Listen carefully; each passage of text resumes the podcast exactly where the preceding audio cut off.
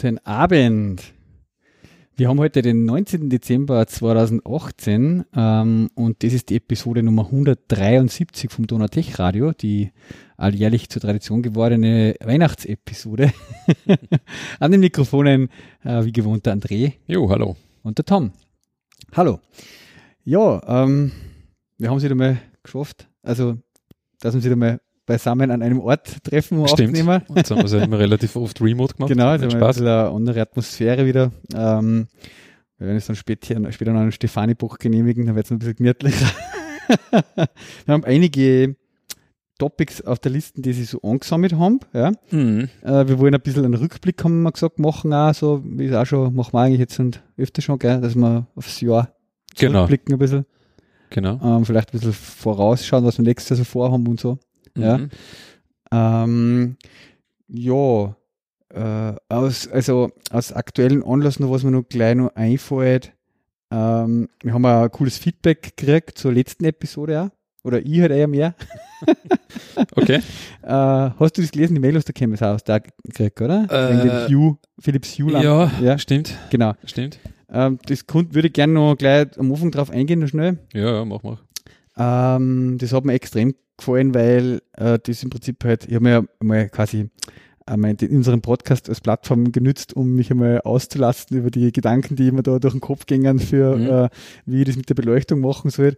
Und im Prinzip ist genau das eingetreten, was ich mir irgendwie erhofft habe, nämlich, dass man irgendwie von unseren Hörer sozusagen mich in meinem Ding irgendwie ein bisschen bestätigt oder unterstützt oder halt sagt, ja, das ist eine gute Idee oder eine schlechte Idee. Ja. Mhm. Und der Martin hat mir da, äh, hat uns da eine lange Mail geschrieben, wo er halt so quasi geschrieben hat, ja, er hat gerade einen Kollegen halt geholfen, quasi seine Wohnung mhm. auch komplett mit Hue auszustatten und sie haben das im Prinzip genauso gemacht, wie ich das irgendwie da mir überlegt habe.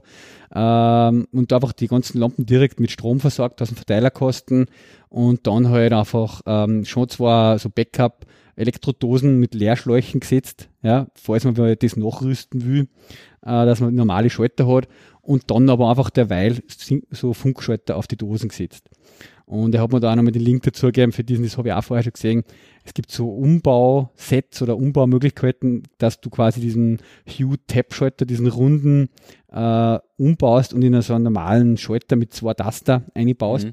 dass du dann halt vier Schaltmöglichkeiten halt hast, um äh, und dann aber einen, einen, einen Schalter an der Wand hängen hast, der fürs, für einen Laien ausschaut, als wäre es ein normaler Schalter halt. Ja. ja.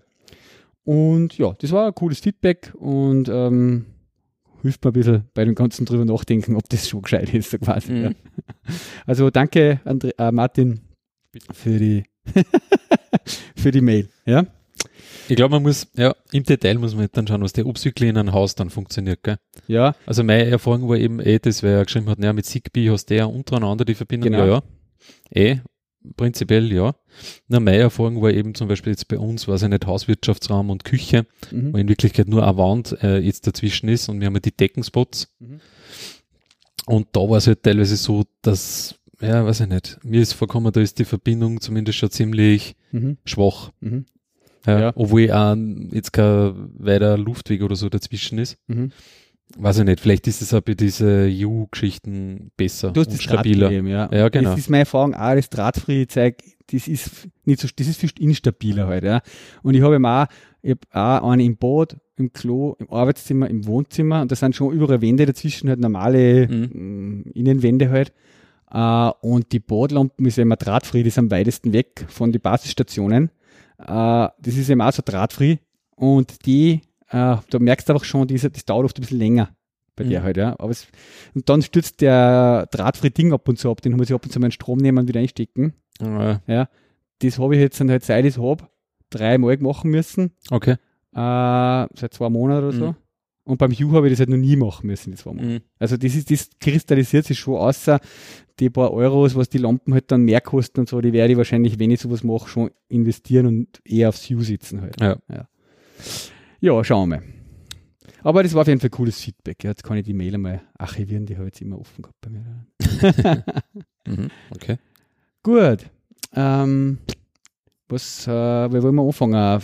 ähm, sollen wir zuerst ein bisschen einen Rückblick machen oder mal ein paar Themen aus der Klauen, aus, dem, aus der Liste? Wir haben ja einiges, wir haben ja, wann haben wir das letzte Mal eigentlich um drei Ja, ich habe gerade geschaut, im November war das. Also Ja. das ist jetzt eigentlich die erste und letzte Episode im Dezember. Genau, Wir werden wahrscheinlich kein Silvester-Special machen. Nein, genau.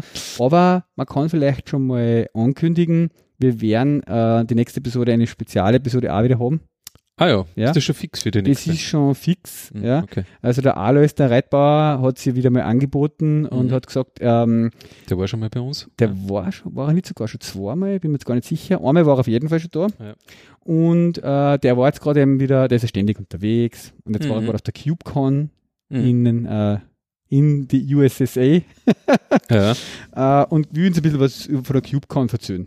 Mhm. Ja, weil wir jetzt eher oft über Kubernetes und so geredet haben, Mhm. passt das eh ganz gut. Und ich habe gesagt, wenn er schon tut, das sollte man gleich ein bisschen ein paar Sticker mitnehmen. Genau. Hat er auch gemacht.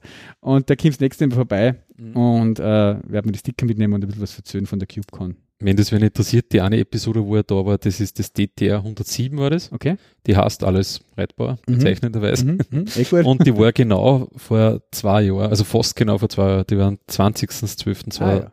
2016 haben wir die released. Ah, im genau. Dezember, okay.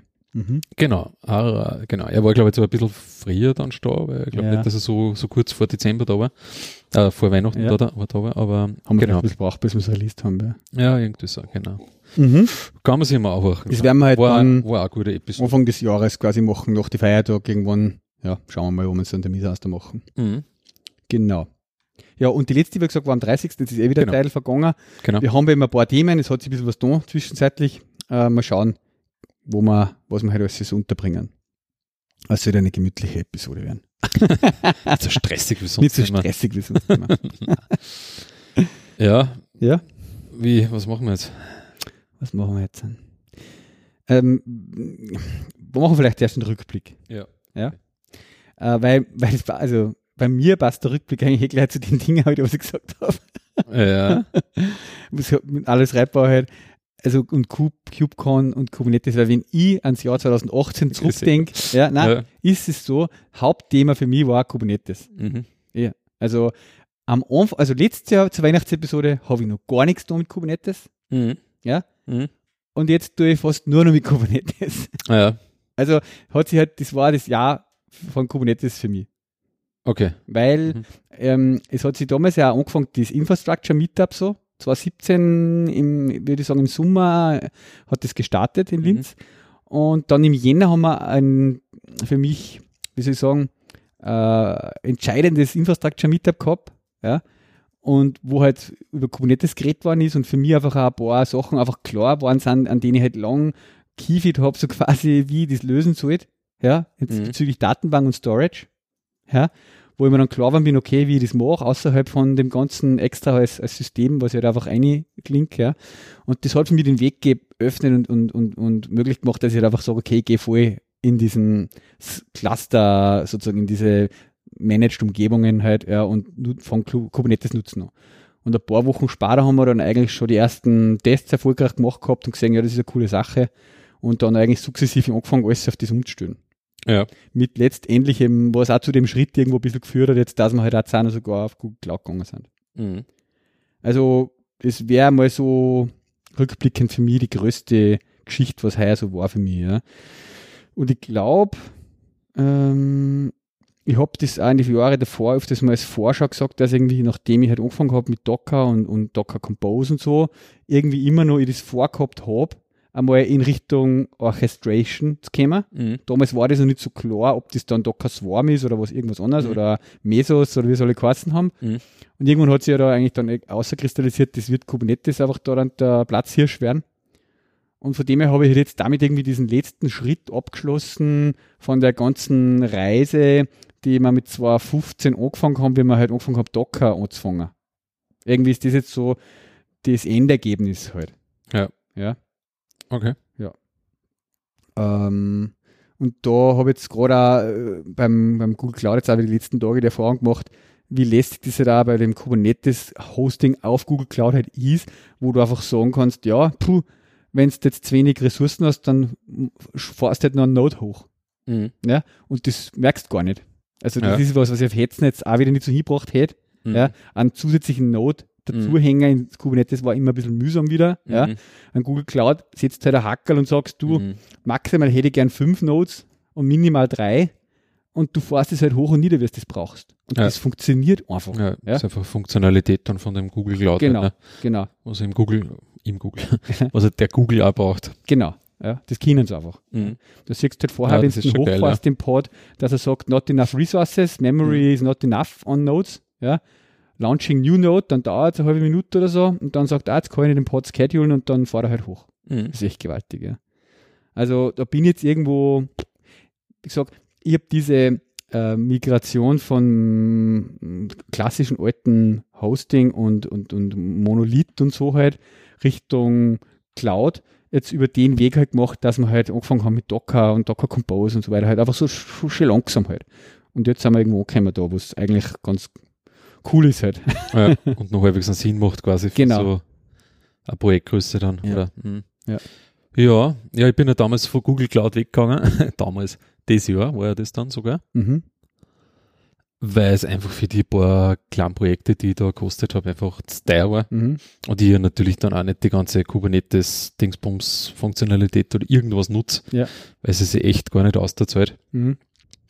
Ja, ich weiß nicht, bei mir hat es in diesem DevOps-Bereich Klar mache ich das schon nur mit Docker, halt auf Hetzner, mhm. aber da habe ich eigentlich fast gar nichts da in die Richtung her. Ja. Bei dir war es mehr, also, mehr im Web eigentlich, oder? Dass du so viel tun hast heuer, oder? Du hast ja voll JavaScript eigentlich React und so Ja, stimmt.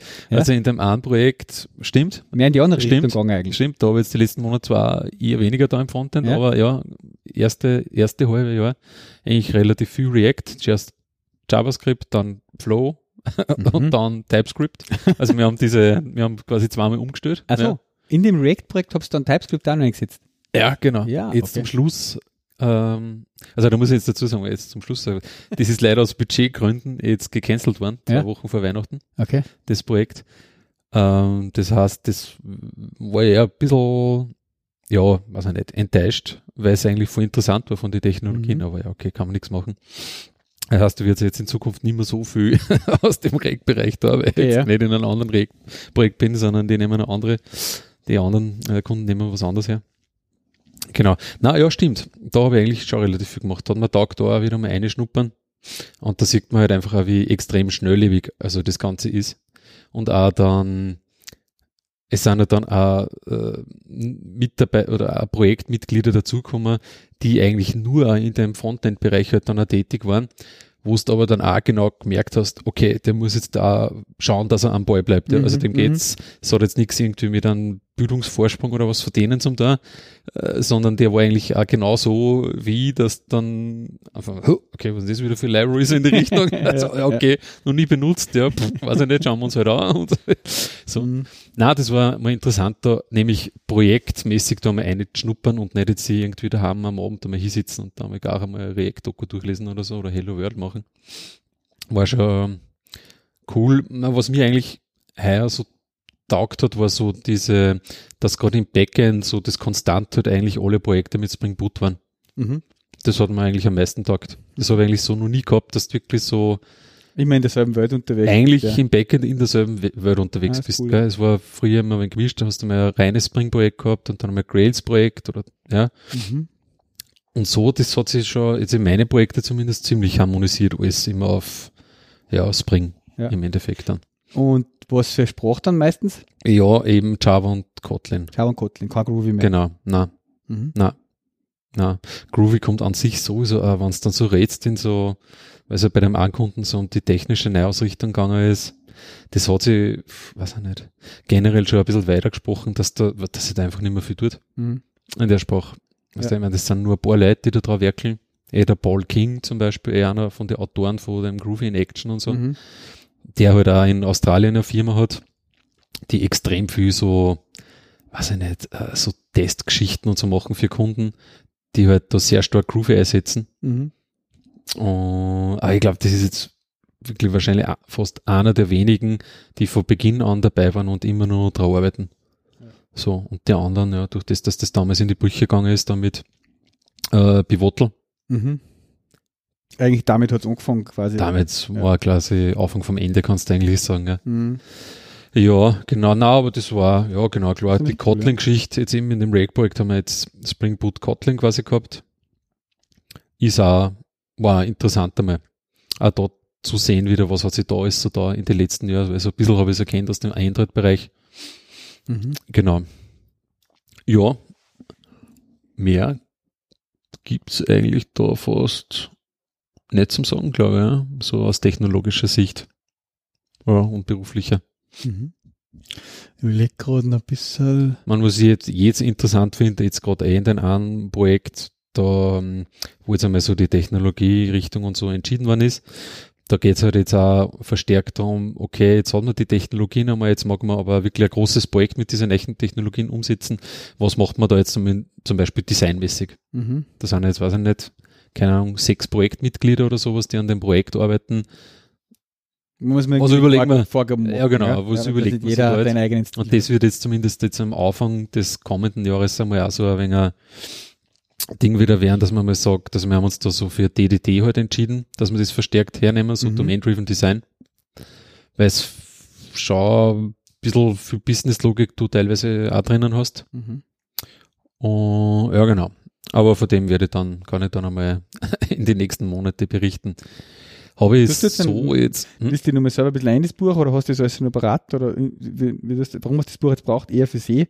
Nein, ich wollte mir jetzt vielleicht dem nochmal lesen. Ja? Ich meine, ich habe es jetzt zwar schon. Es gibt ja da, wir können ja mal kurz sagen, diesen Klassiker. Digitale Sicherheitskopie gehabt von diesem Buch. Okay, ja. ja. die haben wir jetzt einmal ja, durchgearbeitet. Domain-Driven Design von, wie heißt der? Vom Eric Evans. Vom Eric Evans, genau. Genau, ist erst von 2003 ist das mhm. in Wirklichkeit das Buch. Und das hat aber so ein bisschen so, dieser DDD-Approach, glaube ich, schon so wegen so Renaissance so der letzten Jahre ja. erfahren. Der, der Bitboss, der ist auch ständig jetzt mit DDD-Vorträgen ja, genau. unterwegs. Gell? die Spring Data Leute, die sind auch recht auf DDD, darum hast du halt Repository, Repository. Ja. Das ja. ist eigentlich ein DDD-Begriff. Mhm. Ja, genau. Mhm. Genau. Und ja, ja, gerade für, für größere Projekte ist das, glaube ich, ganz ein schöner, schöner Ansatz, weil es gibt zwar schon äh, was ich nicht, von Fowler zum Beispiel, diese Enterprise Patterns und das ganze Zeug, aber du hast eigentlich kaum so einen schönen, so einen durchgängigen Ansatz jetzt wie das DDD, weißt, mhm. wo du wirklich mal so das Buch lesen kannst und dann hast du halt einmal deine paar Patterns und äh, da wirst du mal so, kriegst du eine Grunddenke einfach einmal. Und da kenne ich jetzt eigentlich so in den Bereichen nicht so viel, was da das so irgendwie liefert, ja, in, in gleichermaßen und darum und, und weil es eben, wie gesagt, eh von der, von der Logik auch teilweise knusprig ist in dem Projekt, äh, haben wir jetzt einmal gesagt, wir werden uns einmal so in die Richtung ein bisschen orientieren. Mhm. Genau. Weil du gerade Fauler gesagt hast, dass wir herunterkommen, Artikel auch, der hat ja jetzt an der Refactoring, äh, das Refactoring-Buch quasi eine genau. Auflage gemacht. Welche Auflage? Ähm, und da ist JavaScript quasi ja, das genau. Ding drinnen. Ja, genau. Das sind die Beispiele nicht mehr Java, ja. sondern JavaScript. interessant, ja. Ja, voll.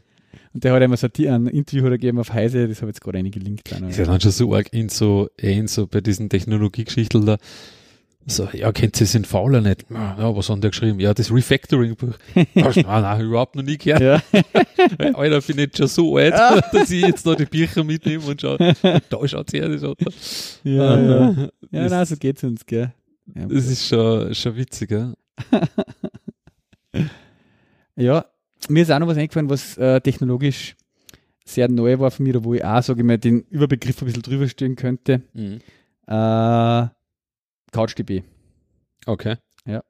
Also wir haben jetzt quasi das erste Projekt ja heuer im, wann war denn das? März, April oder vielleicht ein bisschen später Mai, richtig dann fertiggestellt und gelauncht für einen mhm. Kunden wo wir CouchDB einsetzen. Mhm. Ja. Und das zweite dann eigentlich entwickeln gestartet im März und jetzt gerade so beim Finalisieren sind. Und jetzt haben wir gerade die erste Phase gehabt bei dem einen Projekt wieder, wo wir Version 1.1 machen quasi mit Improvements und neue, ein paar kleine Bugfixes und Features halt und so, wo es halt auch jetzt um CouchDB äh, Performance-Optimierung und so Geschichten gegangen ist und auch noch immer wieder natürlich dazu lernen, wie dieser ganze Replizierungsmechanismus funktioniert und so von CouchDB und äh, das ist auch was, was ich vorher, vorher war immer so der klassische SQL-Datenbank irgendwas mhm. für uns, ja. Mhm. REST API, mhm. Und dann irgendwie so. Clients halt einfach bauen. Ja? Und da von dem Weg sind wir mit diesen zwei Projekten jetzt ein bisschen, wie soll ich sagen, abgekommen, oder das ist einfach ein anderer Weg halt, den wir dort zum ersten Mal eigentlich, wo wir letztes Jahr dann 2017 so im letzten Quartal entschieden haben, das probieren wir jetzt einmal, weil wir irgendwie mit dem Syncing immer dann irgendwo äh, in fortlaufenden Projekten doch auf Schwierigkeiten gestoßen sind und wir gesagt haben, wir wollen nicht immer wieder das Syncing von der Pike auf programmieren. Es gibt doch Systeme, die können synken und replizieren und so. Setzen wir mal auf sowas und probieren das. Ja, und da muss ich sagen, hat sich das CouchDB und das rundherum jetzt sind, natürlich hat es eine gewisse Know-how-Invest jetzt braucht halt, ja, aber es stellt sich aus, das ist schon eine geniale Geschichte ja, für so Fälle, für so Anwendungsfälle. Ja. ja. Und da haben wir jetzt eben eine, eine Anwendung ist ein äh, CouchDB Backend mit einer Angular Frontend und einem Android Client. Mhm. Und eine ist jetzt ein reines Angular, äh, reines CouchDB Backend mit einem äh, Android Client. Ja. Und beide, das eine holt sich aus den SAP-Daten und synkt mit dem ein bisschen die CouchDB-Datenbank. Und das andere holt sich aus einer alten Sybase-Datenbank die Sachen ja, und, und bereitet halt die so auf, dass die Android-Clients, die halt draußen unterwegs sind, äh, so Paketlieferanten, ja, beziehungsweise halt Außendienstmitarbeiter, ähm, da dann die Daten haben, was brauchen und da die Rückmeldungen einer schicken können. Mhm. Ja. Okay. Und das ist, ja, ist schon enorm cool halt. Du musst ein bisschen umdenken halt von dem ganzen, wie du das, die ganzen Dokumente und so, Designs ist ein bisschen anders, als wie jetzt du hast so früher die relationalen Datenbankobjekt, äh, Tabellen und so halt und das Objektmodell im Hibernate da aufgebaut hast. Mhm. Ähm, aber es ist, ist ganz cool eigentlich, muss ich sagen. Also mhm. es war sicherlich eine gute Entscheidung, das so zu machen. Mhm. Und natürlich hat man immer ein bisschen Angst am Anfang, ob es dann auch in der Produktivumgebung so, so funktioniert alles, wie es soll weil ja. es einfach ein bisschen unbekannt ist, das ganze für einen. Mhm. Ähm, aber hat sich eigentlich ausgestellt, dass das ähm, sehr, wie soll ich sagen, solide ist. Ja? Okay. Man kann natürlich da auch selber nur einiges falsch machen, wenn man sich nicht auskennt. Ja? Aber mit der, wir haben es jetzt eigentlich ganz gut im Griff und ganz gut hingebracht, sage ich mal. Okay. Ja? Mhm. Habt ihr euch da eigentlich diese Firebase-Geschichten von Google auch angeschaut? Mm. Weil da gibt es ja auch quasi so ein Datenbankteil, wo sie auch sagen, das ist so Real-Time-Sync. Ja. Weil, weil sie das eigentlich speziell eh gerade so Richtung Android und mobile Anwendungen pushen. Ja. Weil, da, weil, weil du das eigentlich eh oft magst, wie du sagst. Mhm, mh. So ein Sync und du magst dich ja nicht darum kümmern, dass das gesynkt wird. Haben wir da jetzt nicht angeschaut. Okay. Sicherlich eine Variante A, ja, die man sich mal wieder. Real-Time-Database hast du ja. jetzt dabei, ne? Pff, keine Ahnung. Also. Ja ich habe nur das einmal für so Angebot zu einem anderen Projekt gewesen, da haben wir schon mal gedacht, ja, die brauchen, hätten auch sehr stark so Syncing braucht eigentlich. Mhm. Da haben wir gedacht, ja, wann das was wird, muss das vielleicht mit dieser Firebase irgendwas Datenbank. Mhm. Obwohl das natürlich auch sehr zum Umdenken ist, gell? Ist jetzt, ist jetzt, äh, hast jetzt zwar Datenbank, aber ist halt auch keine relationale Datenbank sondern stößt halt Objekte ein und weiß ich nicht, kannst du halt dann auf Properties für diese Objekte abfragen, so in die Richtung irgendwie mhm. war das, was ich mir nur erinnern kann, genau. Aber es war zumindest so ziemlich eingebettet in dieses ganze Mobile und du hättest halt für Android und iOS äh, APIs gekriegt und so. Mhm. So hat sich so nicht so schlecht angehört. Ähm, was ich da jetzt gerade schaue, ist eben, was da entscheidend ist, es gibt auch ein, weil, weil wir haben das halt in der Angular App braucht halt auch, aber es gibt da JavaScript SDK. Ja. Ja, äh, gibt es auch beim Firebase. Ein bisschen die Problematik da auch noch wäre halt jetzt bei die zwei Projekte halt gewesen, dass das Ding halt, ähm, dass, die Kunden ein bisschen wahrscheinlich eine Aversion dagegen hätten, wann die Klar, das dann bei Google, bei Google, Google postet. Halt, mhm. ja. Die wollten halt lieber natürlich das bei einer irgendwo auch haben, in, okay. weil die SQL-Server auch bei einer im Netz hängen halt, mhm. ja. Ja. Aber ja, ja, wenn ich jetzt selber so ein Projekt jetzt für Startup-mäßig bauen würde, ja. ja würde ich mir sicherlich die Samen ein bisschen evaluieren. Mhm. Ja. Mhm. Was mir zuerst jetzt nur eingefallen ist, er hat ja eigentlich doch relativ viel da. Das, ja, man muss äh, das eine Projekt. Vielleicht fällt jetzt beim Bier dann noch mehr ein. ah, sicher, sicher. äh, wir müssen jetzt eigentlich nur aus dem Timer ein Ding ausfahren, so ein Report dann mal durchschauen. oh Gott, oh Gott, oh Gott. Nein, aber das war ein Projekt, wo wir zum ersten Mal, haben wir from scratch quasi angefangen. Und da haben wir gleich Mikro, Microservice-Architektur aufgesetzt, was einmal eine nette Erfahrung war. Mhm. weil du dann halt einmal wirklich wieder von Anfang an so Gedanken machen musst, so, okay, wie passt das jetzt auf? Wie machst du die Microservices so, dass du jetzt nicht bei jedem Microservice auch wieder von Null anfangen musst, weil wir haben ja teilweise schon gemeinsame, ähm, sollten gemeinsame Struktur haben, die Config sollte halbwegs gleich ausschauen, du brauchst da teilweise immer wieder dasselbe bei jedem Service, ja. Und so, das war eigentlich auch, ja, habe ich so vorher an sich nicht gehabt, ja. Eher so monolithische Anwendungen immer. Und da war es halt aber eigentlich ganz extrem, dass man gesagt hat, okay, wir haben da irgendwas benut mit Benutzer, also gibt es einen User Service, ja. Und wir haben da irgendwas, bla, bla. also mit dem haben das extrem aufgesplittet, wo wirklich dann jeder Service eine eigene Spring Boot ähm, Applikation im Endeffekt war. Mhm. Und es hat halt nur einen, weiß ich nicht, ob man da Service dazu sagen kann, wir haben schon Service dazu gesagt, der war halt ein bisschen fetter in dem Sinne, dass er halt auch das Frontend mit ausgeliefert hat. Mhm. Genau, also der hat so ein bisschen so eine Alleinmachtstellung gehabt, ja, weil das war mehr oder weniger an eine Web-Applikation, kannst du jetzt sagen. Ja. Nur, dass der halt wiederum Services quasi aufgerufen hat und die Services auch wieder Services und so. Mhm. Genau, war auch ganz interessant, vor allem Dingen, was du dann kommst du da mal in die Welt mit dem ganzen Konfigurationsmanagement und so. dann wie deployst du das Ganze, wie machst du überhaupt eine Versionierung, wenn du dann 100.000 Services mhm, hast und du mhm. magst jetzt, ob ab welchem Zeitpunkt fährst mit den Git-Repos äh, auseinander zum Beispiel, machst du das von Anfang an, mhm. magst am Anfang ein gemeinsames Git-Repo haben, weil es einfach trotzdem einmal leichter zum Entwickeln ist, weil du hast ja nicht von null weg gleich zehn Services, ja. sondern vielleicht eh nur einen und dann einmal einen zweiten und irgendwann, ja, es war interessant, mhm. mhm. eigentlich, so die Entstehung da einmal mitzukriegen. Und wo betreibt man die dann oder wo betreibt sie es? Naja, die haben eine eigene, also schau beim beim deutschen Hoster. Ja. Aber ich glaube, da haben sie Root-Server oder irgendwie. Äh, so ja, achso, okay, aber kein so Kubernetes oder irgendwas Orchestration. Nein, das war dieses da, für Nein, das war da noch nicht so. Da, die haben halt äh, Salt Stack gehabt. Ach so. Das heißt, du hast im Endeffekt über diese Salt Stack API ähm, das Deployment gefahren. Mhm. Und das hast du ja einmal verzählt, ja. Genau, und die haben halt einfach dann in dem Saltstack jetzt nicht jetzt irgendwie irgendwelche Docker-Images oder irgendwas irgendwo deployed, sondern wirklich dann das War-File. Ja, obwohl es wahrscheinlich auch Kinder hätten, sage ich jetzt einmal mit Saltstack, ohne dass ich mich da jetzt im Detail auskenne mit dem Zeug. Genau, da war so Saltstack der Konfigurations- und Deployment äh, Dienstleister, Produkt, was sie gehabt haben. Nämlich auch schon für andere Sachen. Das war halt schon da, so in die Richtung, ne? Und dann haben sie halt mir auch hergenommen. Mhm wo ich mir auch gern die, äh, diese Spring Cloud äh, Geschichten auch angeschaut hätte. Wusste auch schon, was der mit die ganzen Konfigurationen, die dann im Git liegen und ja. was dann auch, das hätte eigentlich auch geil ausgeschaut. Mhm, mh. Aber überhaupt, dass du überhaupt einmal wieder einliest und ja, mal die Problematik und so verstehst, das war schon ganz, ganz cool, ja. Das ist mir das, was der Josh Long so gern herzagt auf seine Talks auch. Ja? Das Cloud Configuration für Spring. Hast du diesen an einer von den letzten Episoden habe ich einen Josh Long einmal reingeschnitten, gell? Hast du das mal gehört? Ja, ja, ja. Mit start.spring.io. My second favorite place in the Internet. second. Ja. Was, was ist der first ich weiß nicht mehr. Na, my the first place, uh, my, my most uh, beloved place in Internet is production. Always go to production. ja, genau. Geil.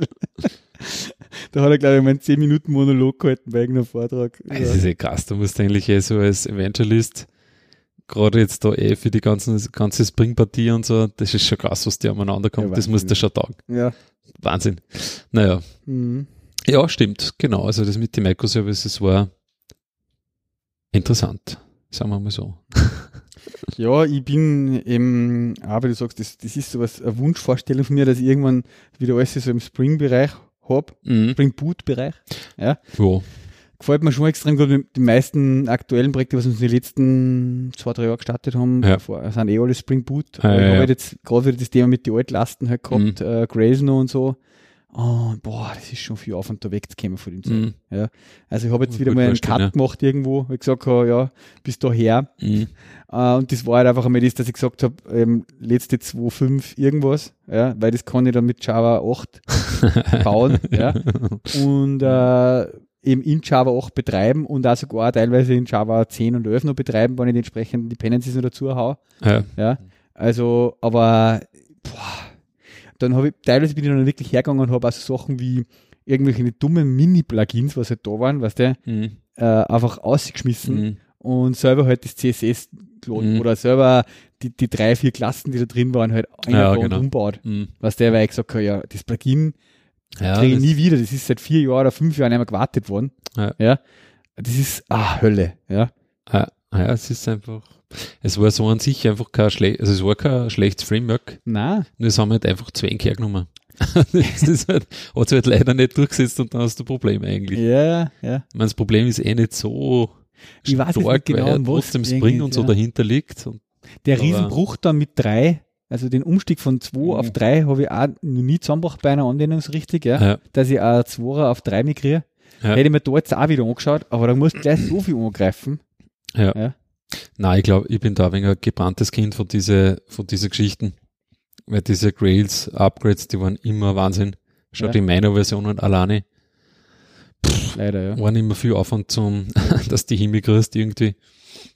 Ja, und keine Ahnung. Jetzt so in den neuen Projekten, ich stelle sich da eigentlich auch die Frage gar nicht mehr, auch mit dem Micronaut oder so. Hm. Da fragt de facto ist ja gar keiner danach. Hm. Das heißt eigentlich immer, ja, passt nicht mehr Spring Boot. Spring Boot ja.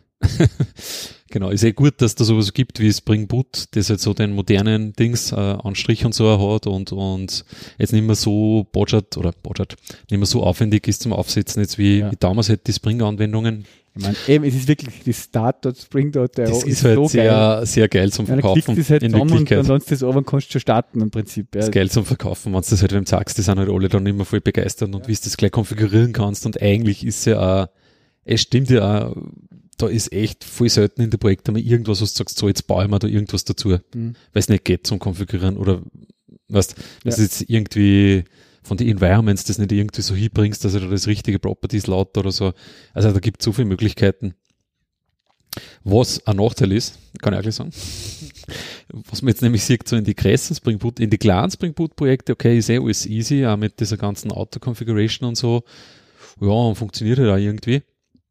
Nur heute in die größeren Projekte ist echt teilweise schon so, dass wir da in manche Bereiche gesagt haben, okay, wir steigen da jetzt ein bisschen aus dieser Auto-Configuration aus und dann uns trotzdem die Pins wieder selber deklarieren, mhm. weil die Leute teilweise gar nicht mehr durchschauen, weil halt da Gott und die Welt konfiguriert wird ja. und mit irgendwelche Dependencies, die dann am Klassenpfad liegen, wird auch noch versucht und hin und her, mhm. weißt du, wie man?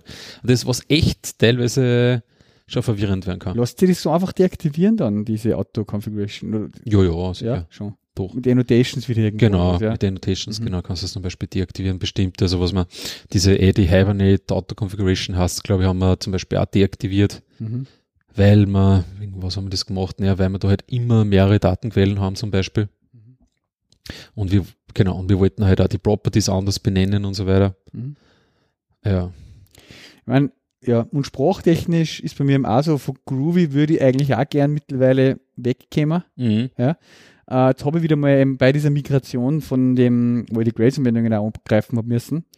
Äh, das ist auch ein Kunde, der hat in dem Tomcat auch noch eine alte, wirklich reine Java-Spring-Anwendung drin. Ja. eine Anwendung, die mit Spring 3 gebaut worden ist. Okay. Ja. Äh, und die wollte halt, muss auch mal aktualisiert werden. Mhm. Ähm, das ist eine reine Java-Anwendung.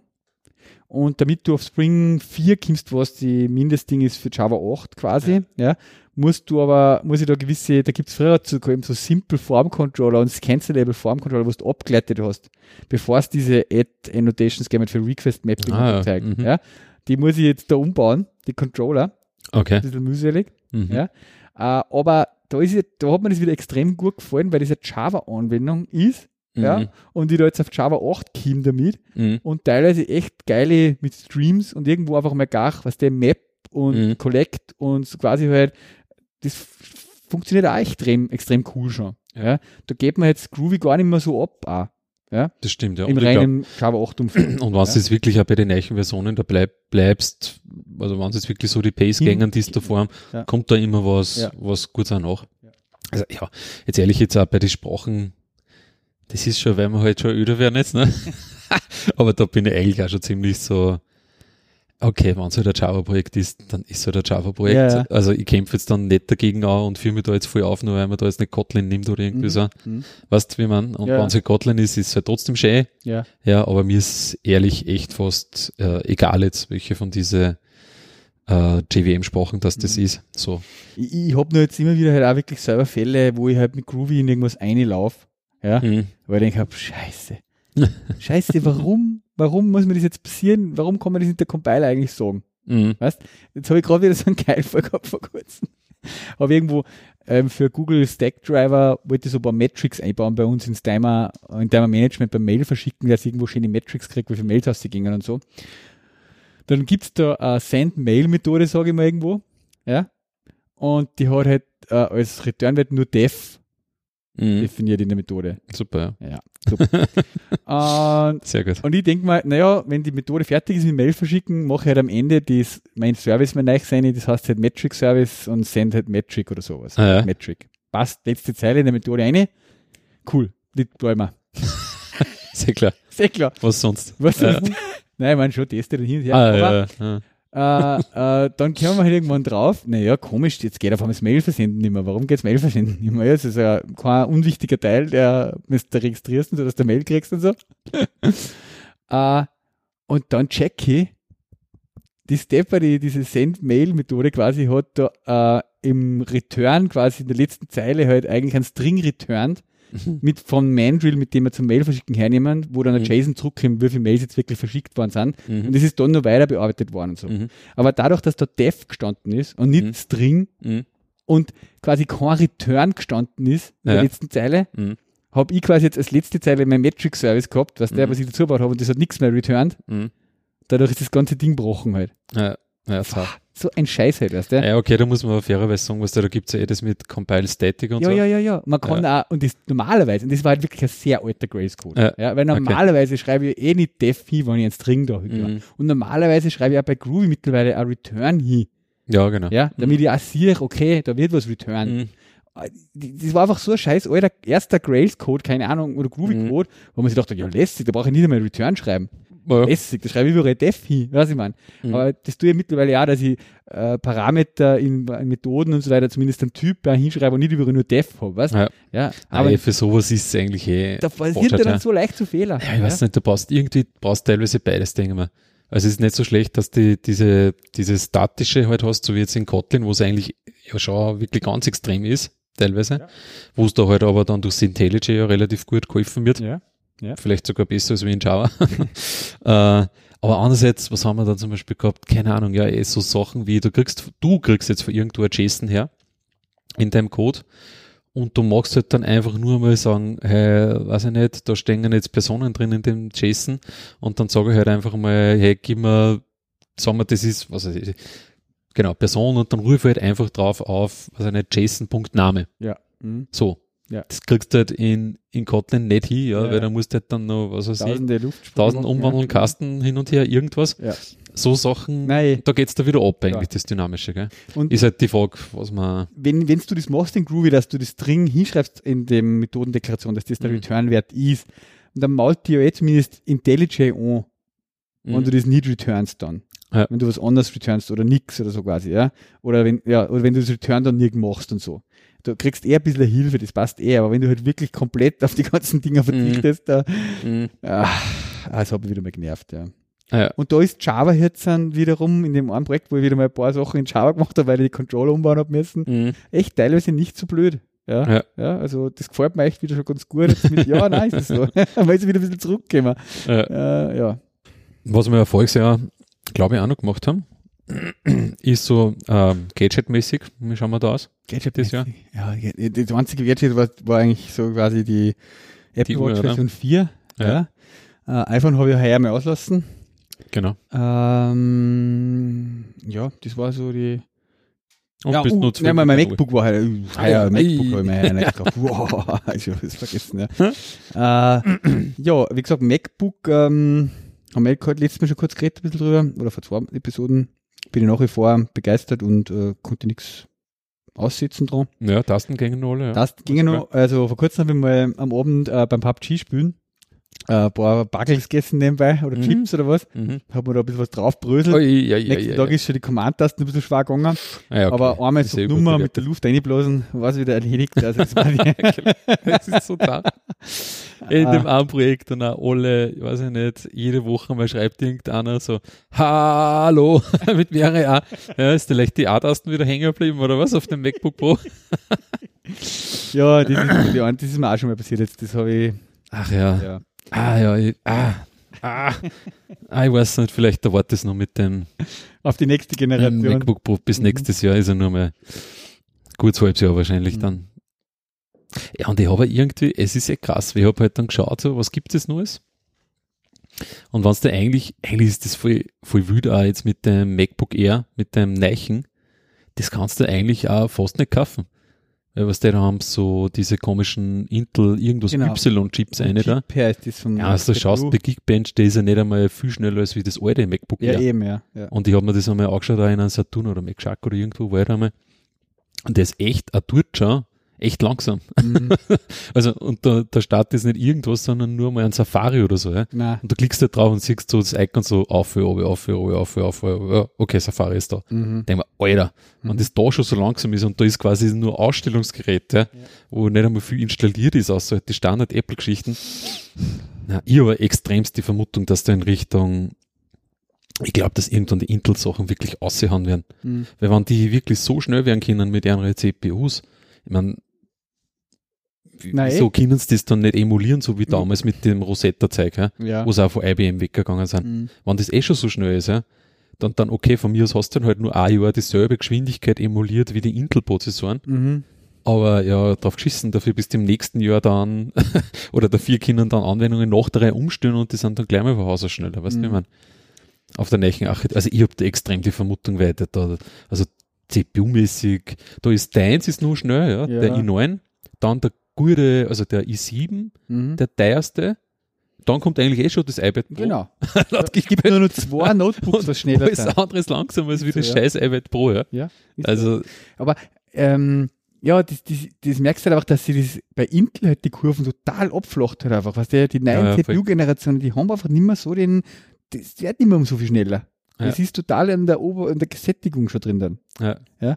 Und, und von denen her spricht natürlich wohl wieder gegen, dass da mal auf ARM umsteigen jetzt sind. Äh, wobei, also ich weiß halt einfach nicht, wie es das Thema halt lösen mit den ganzen Developer halt, mit Docker und so Zeigelwerk. Das ist halt für mich die Fragestellung noch. Mhm. Ähm, weil so schnell jetzt dann einen ARM-Server zu haben, wo ich meine Docker-Container laufen lasse, das ist wieder, ja. Aber man wird sehen. Mhm. Ja, ich glaube so, Ich weiß nicht, es gibt ja so Theorien, was die, dass sie zuerst einmal zum Beispiel sowas wie ein MacBook oder so ja, umstellen, genau. Wo du sagst, okay, das sind jetzt, weiß ich nicht, für einen Studenten oder irgendwie Ja, ja, so. ja. Ja, ich meine, das ist ja nicht das Mega-Entwicklungsgerät. Genau, ja. So in die Richtung und dann vielleicht die MacBook Airs ir- irgendwie so. Mhm. Wobei im letzten ich beim Sauer gesagt, irgendwo, mein Apple redet eben schon immer davon, dass, wenn sie reden ja von die Professionals, quasi, die sich eine Produkte Mhm. hernehmen und innerhalb die Professionals, was haben, sind die Developer die größte Gruppe. Mhm. Also irgendwas müssen sie sich schon überlegen da. Ich meine, natürlich gibt es viele iOS-Developer in der Gruppe. Und Das ist Mac eigentlich jetzt- interessanter. Hm? Glaubt man eher, dass die Professionals mehr Fotografen oder sowas Nein. sind. Sie sagen, aus ich meine, es gibt keinen. Prozentsatz oder sowas, aber es gibt Aussagen halt von Apple offiziell, dass innerhalb die Professional Users von Macs und Apple Hardware und so, die Mhm. Developer die größte Gruppen sind. Krass. Ja. Gibt schon so viel Xcode-Developer. Ja, es gibt schon viel, ja. Ja. okay, die Web-Developer und so gehen auch alle drauf. Auch, ja. Ja. Na, wird interessant. Mhm. Vor allem Dingen kann sonst theoretisch passieren, wenn es zum Beispiel jetzt Java nicht für ARM dann gibt, aus welchem Grund auch immer, dass du gleich Genau. einmal emuliert da und dann fahren musst mit, mit, Das ist auch nicht schön. mit, mit der JVM. Ja. da fängst du. Ja, ich, äh, ich war ja oft hin und her und habe schon viel Warenkörbe angefüllt gehabt, ja. muss ich sagen. Und Ja. oft schon meine Sachen, ah, ah, genau. Mhm. Ja, also ja, bei mir, was habe ich immer gekauft? Habe ich mir irgendwas gekauft? Also das iPhone, genau. Ja, gewaltige, gewaltige Investition. Ja, ja, cooles ja Teil. schon eigentlich. Ja, ist ein cooles Teil. Ja. Aber in Retrospektive würde ich jetzt das normale nehmen, ehrlich Wirklich? gesagt schon fast. Ja. Es ist doch ziemlich groß. Ja. Und was der jetzt bin ich halt vorher jetzt wieder gerade auch die Wochen viel nach Linz einer Mhm. und so, fährt mit dem Zug, Mhm. nimmst du das halt die ganze Zeit aus der, also am Anfang nimmst du es nur aus der Hosentasche raus Und, und dann sitzt du im Zug und denkst, Alter, das ist so groß, da Mhm. muss ich jetzt aufstehen, damit ich das in meine Hosentasche mache. Nein, es ist schon, ja, ja. vom Handling halt, kommt halt darauf an, wie viel das man unterwegs ist und bla bla bla. Mhm. Also vom Handling, ja, was mir halt trotzdem voll taugt, ist halt erstens mal überhaupt die Qualität vom, vom Screen, Mhm. von dem Display. Das ist echt krass, teilweise, ja. Wo du irgendwie denkst, Alter, habe ich jetzt da die, die Beleuchtung auf die höchste Stufen gestellt oder was und Mhm. dann schaust du eine, ist nur mehr, weiß ich nicht, ein Viertel oder so. Ja. ja. Äh, ja, Mhm. also, es ist schon prinzipiell ein tolles Gerät von der Größe, ja. Hat ja viel und wieder, sagen wir Ja, so. ja. So zum Videoschauen und so ist natürlich auch wieder geil. Ja. Ja, na, aber Mhm. mal schauen. Durch das, dass sie jetzt eh keine, keine iPhone XS verkaufen, vielleicht kann ich es dann nochmal ganz teuer wieder verkaufen, weil es ja fast wie ein Einzelstück ist. Was, was, weiß ich nicht, was? weil es ja die Gerüchte gehabt Ach so, das nicht so mit, die, mit der Produktion und hin und her. ja. Ich meine, was ich interessant fand da ist, ob das vielleicht tatsächlich schon ein bisschen so eine Auswirkung ist von diese ganzen hohen Preise, die es da einführen. Weil es natürlich jetzt so ist, dass da so ein Kauf jetzt geht da halt auch nicht mehr gar so locker von der Mhm, Hand. mhm. Uns vielleicht noch, aber auch nicht jedes Jahr. Und im Endeffekt, was jetzt so Podcasts eh wie ATP oder so hörst, ja, wo sie ja eigentlich voll die, die Apple-Freaks sind Ja. und wo sie ja der Arment, weiß ich nicht, in zwei Wochentakt irgendwie ein neues MacBook Pro kauft oder so. und halt äh, so. Ja. Und sogar die sagen teilweise, hey, Ja, der, der Casey hat jetzt irgendwas. setze ich echt jetzt mal außer ja, das gebe ich mir jetzt nicht. Was hat sie dir jetzt nicht gekauft oder so, wo er gesagt Eh, das iPhone. Ah, das iPhone, Genau, genau, ja. das XS hat sich halt nicht gekauft. Die aber wahrscheinlich jetzt auch nicht schlecht verdienen am Mhm. Podcast und so. Wobei der hat sie heuer ja selbstständig gemacht und so. Der Ja. ist gerade ein bisschen in der Umstellung halt. Ja, ja, der, genau. ja. Mhm. Aber iPad hat er sich gekauft, der Neich, oder? Ja, genau. Da hat er ja auch, er was hat er gesagt, ja. 1500, Ja. 1600 Dollar oder irgend sowas. Und, und Ding und alles, ja. Das ist Das ist schon heftig, ja. Na, was ich mich frage, ich meine, es ist schon so ein bisschen, zumindest mir kommt es so vor, so im Zug oder so, wenn du das ausfängst, erst einmal schauen die, schaut die Leute so ein bisschen, also die, die es äh, mit der Hülle, fällt ja nicht so leicht auf, sagen wir mal so, Mhm. ja. aber die, die es überreißen, dass das XS, ein Max ist, Mhm. die schauen, die schauen mal leicht schräg aus, so in die Richtung so, aha, okay, alles klar, du bist da so ein Wahnsinniger, der, der sich das kauft hat um das Geld. Und, ja, ich weiß nicht, Mhm. es ist halt, kenne nicht, nicht viele Leute, die es kaufen würden. Oder die sich überhaupt ein Telefon in dem Preisbereich. Ja. Würden es deine Eltern kaufen? Meine nicht. Nein, um Gottes mein. Bruder auch Nein, nicht. nein, nein, meine Eltern Was- haben sie ja SE beim Hofer gekauft halt. Weil man irgendwie denkt, hey, Alter, wenn es aus zehn Leuten, wenn sich das überhaupt Ja. einer kaufen wird, so ist da nicht irgendwie irgendwas falsch dann an der Ja. Preispolitik. Das ist Es irgendwie, ist halt schon natürlich für, es ist hochpreisig, wobei, jetzt zum Beispiel Freund von mir auch wieder, der so Schichtarbeiter ist, ja, äh, der hat jetzt zum Beispiel halt einfach ein 6S Plus beim Hofer gekauft um 3,99. Ah, okay. Also das finde ich auch wieder einen coolen Deal, einfach mal, dass der steigt mit einem neuen iPhone Plus in der Größe halt. Wollte da immer, der wollte ein großes Display haben, weil er tut jetzt eben über DASN, über diese App da, wo DAZN da dann, Mhm, äh, Sport schon. äh, Salzburg-Spiele schauen und Mhm. Champions League und was Mhm. ich. Äh, und ja, das, es gibt natürlich die Preiskategorien von iPhones auch von bis halt, aber es gibt natürlich sehr hochpreisige. Ja? Mhm. Äh, und das, und ja, ich habe jetzt ähm, für einen Kollegen, von Stefan, habe ich ihm auch so ein, so ein großes besorgt halt. Am Rex. Am Rex, ja. Und dem taugt halt extrem auch. Ja. Ich meine, der hat vorher auch Plus gehabt, der hat vorher das eben 6S Plus gehabt. Mhm. Und hat gesagt, ja, das ist natürlich jetzt die gleiche, die Größe ist er schon gewohnt, die taugt gern. Ja. Und jetzt hat er halt einfach so viel mehr Display plötzlich. Und, ja, das ist schon cool, ja. Nein, nein, das sind schon super Geräte. Ich frage mich halt nur oft, weiß ich nicht, ob weil ich, ich meine, dieses XR hast du, gell? Das Ja. färbige. Mhm. Ah, Das fängt ja auch bei 800 an, aufwärts. Ich glaube, ja. Oder ist sogar bei uns teurer, ich weiß gar nicht, 850 oder was wahrscheinlich dann oder irgendwie so in die Richtung. Aber ich glaube um die 800 halt. Ah, das ist halt auch ein Preis. Ja, weiß nicht. Ja, keine Ahnung. Ja. Ich verstehe es nicht ganz, wieso das dann nicht, weiß nicht, zum Beispiel dieses, ähm, wie haben das Kassen, na, iPhone, äh, das kleine, SE? SE, Mhm. genau. Das, das muss ja doch viel gut gegangen sein. Also da hat er gefühlt wirklich in jeder Familie jetzt, also sei es jetzt bei mir äh, quasi seitens meiner Frau oder von mir, haben auch zwei Leute dieses SE. Mhm. Also quasi nicht die Fünfer, ja, den gleichen, ja. sondern wirklich SEs kauft, ja. ja. Und teilweise nicht einmal vor so, vor so langer Zeit, mhm. ja. Ah, dass da nicht irgendwas äh, in der Preisklasse und dann, ey, das muss er dann nicht mit einem LED-Display oder mit einem Glasrücken oder irgendwas, weißt du, dass da nicht irgendwas äh, neu machen und halt im Endeffekt halt nur die alten Geräte halt dann verscherbeln. Ja. Das, das ist irgendwie schräg, finde ich. Aber das dürfte es einfach nicht interessieren, dass da irgendwas machen in die Richtung das machen sie halt einfach, indem sie die alten, die alten Geräte einfach aushauen, ja, ja. ausballern, ja. Aber sogar die alten sind ja für manche, also ich kenne viele Leute, die wollen eigentlich gar nichts anderes als wie das SE, ja, ja vom Formfaktor und so, her. von der Wobei Größe. das auch mittlerweile, glaube ich, das, das hängen halt ein bisschen an die kleinen Phones, aber das, die Phones werden einfach alle immer größer. Ja. Und, und du musst sagen, ein Siemer jetzt kaufen, ja, um einen hm. guten Preis, ist schon ein geiles Telefon immer noch. Weißt du? Ja, also für jemanden, der jetzt gar nicht die Spezialansprüche hat wie wir, mhm. ja, also wenn mein Dad oder meine Mom jetzt man, die, die, Kamera und das, was das hat, das ist schon gewaltig. Ja, man muss ja nicht immer das Aktuellste halt haben, ja. Mhm. Also als Normalbenutzer, sagen wir. Nein. Ja. Und ja, da wenn du ehrlich bist, das ist ja bei mir jetzt oder so. Erstens mal telefoniere ich mal überhaupt nicht viel. Bis tendiert gegen gar nicht. Ja. So wenig wie möglich. ja, ich meine, wenn du jetzt ehrlich bist, weiß ich nicht, konnte natürlich ein Sim und das Sim jetzt auch immer noch nehmen, ja. Klar. Und weißt, ja. kann ja auch immer nur meine Musik oder meine Podcasts drauf machen, kannst da noch umeinander navigieren ja. irgendwo. Äh, ja, ist eher Luxus. Ich habe jetzt einfach ein bisschen andere Ansprüche natürlich. ja, du als Player. ja. Brauche jetzt keine Gaming-Hardware halt. Ja. Jetzt habe ich ja nur noch das zweitbeste Phone, was man haben kann. Ja, das für PUBG. Ja. ja, da das mit diesen Spielereien, ich schaue eh schon gar nicht mehr durch. Ja. Weil bei uns jetzt auch die Kids, die spielen jetzt beides, die spielen äh, nicht das andere. Also, was heißt? Fortnite? Genau, das spielen sie nicht. Ja. Sondern gibt's was, das ist so ähnlich wie Fortnite. Also von der Spieldings, glaube ich, genau gleich. Ja. Wusste da äh, einer gegen alle. Ja. Aber was war da der Vorteil? Ja, genau, du musst dich nicht registrieren. Das haben sie gesagt. Du musst dich nicht registrieren, das Spiel ist gratis. Okay. Und das taugt dir voll. Ja. Und die wirken da aber voll. ich meine, diese Battle Royale kennen wir jetzt mittlerweile von alle. Wahnsinn, ja. Außer, ja.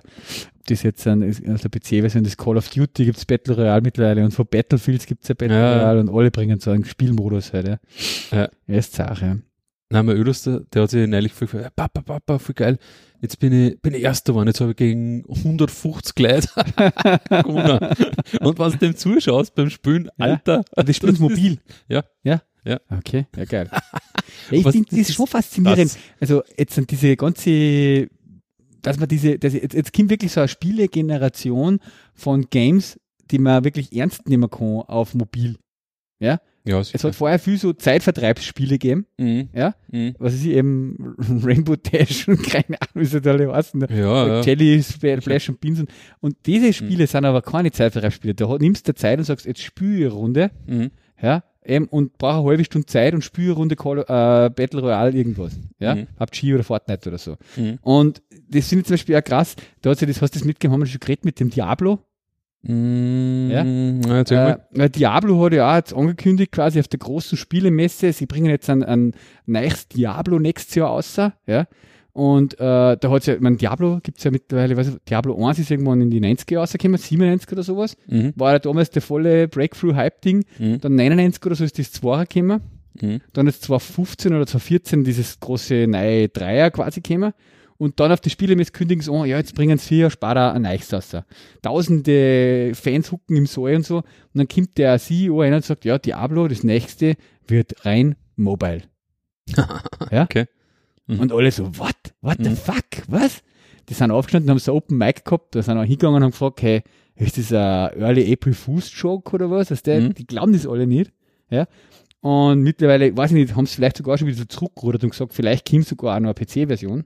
Mhm. Aber, aber targeten dann die First quasi mit dem neuen Diablo, ja, okay. mobile. Okay. Das finde ich heftig. Also, mhm. das ist jetzt einfach, da macht jetzt irgendwie plötzlich die ganze Mobile Gaming Ding plötzlich ganz andere Sphären auf, finde ich. Mhm. Ja? Und seit ich mit PUBG so viel spiele, ja, verstehe ich das irgendwo auch, dass das funktionieren kann. Ja? Und jetzt zum Beispiel letzte Wochen ist Tony Hawk ah, Hate Jam rausgekommen. Ja. ja. Äh, natürlich auch so Free-to-Play mit In-App-Purchases und Zeige, ja.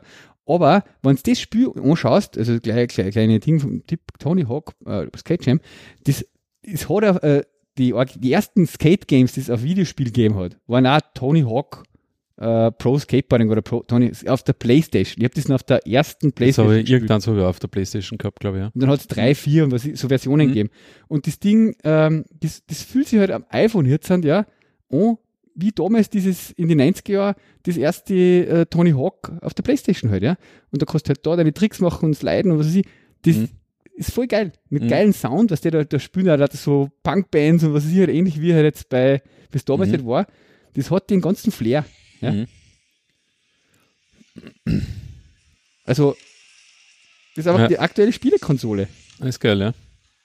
Ja, wenn du so ausschaust, ist zum Beispiel ähm, eh von Nintendo, wie heißt die neue Konsole? Den, Switch. In Switch, ja.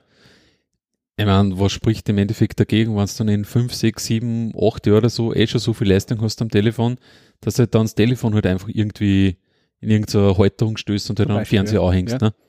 Genau und halt nur irgendeinen Controller hast oder irgendwie so. Ja. Also, ja, ja. Nein, ja und die, die Jungen, die kennen ja das im Endeffekt. Ich meine, wir haben zwar schon äh, eben eine, eine PS4 daheim mhm. und so wird da Nintendo gesessen, weiß ich nicht mehr, dieses Nintendo drum da. Egal. Äh, wie? Die Wii, ist das ein Wii? U-Game? Ja, haben wir schon ewig ja. gespielt. Ja, Wii, sicher, Wii U haben wir gehabt, so. Oder haben wir. Genau. Aber trotzdem hin und wieder spielen sie vielleicht einmal auf der Playstation. Mhm. Aber so taugt es ja natürlich mehr eigentlich am, am Telefon. Ja. also. Und das geht auch, ja. Ah, auf der Playstation, mhm. ich habe Playstation 3 noch. Mhm. Und bei mir dann Noah, dieser 5, gell, 5,5.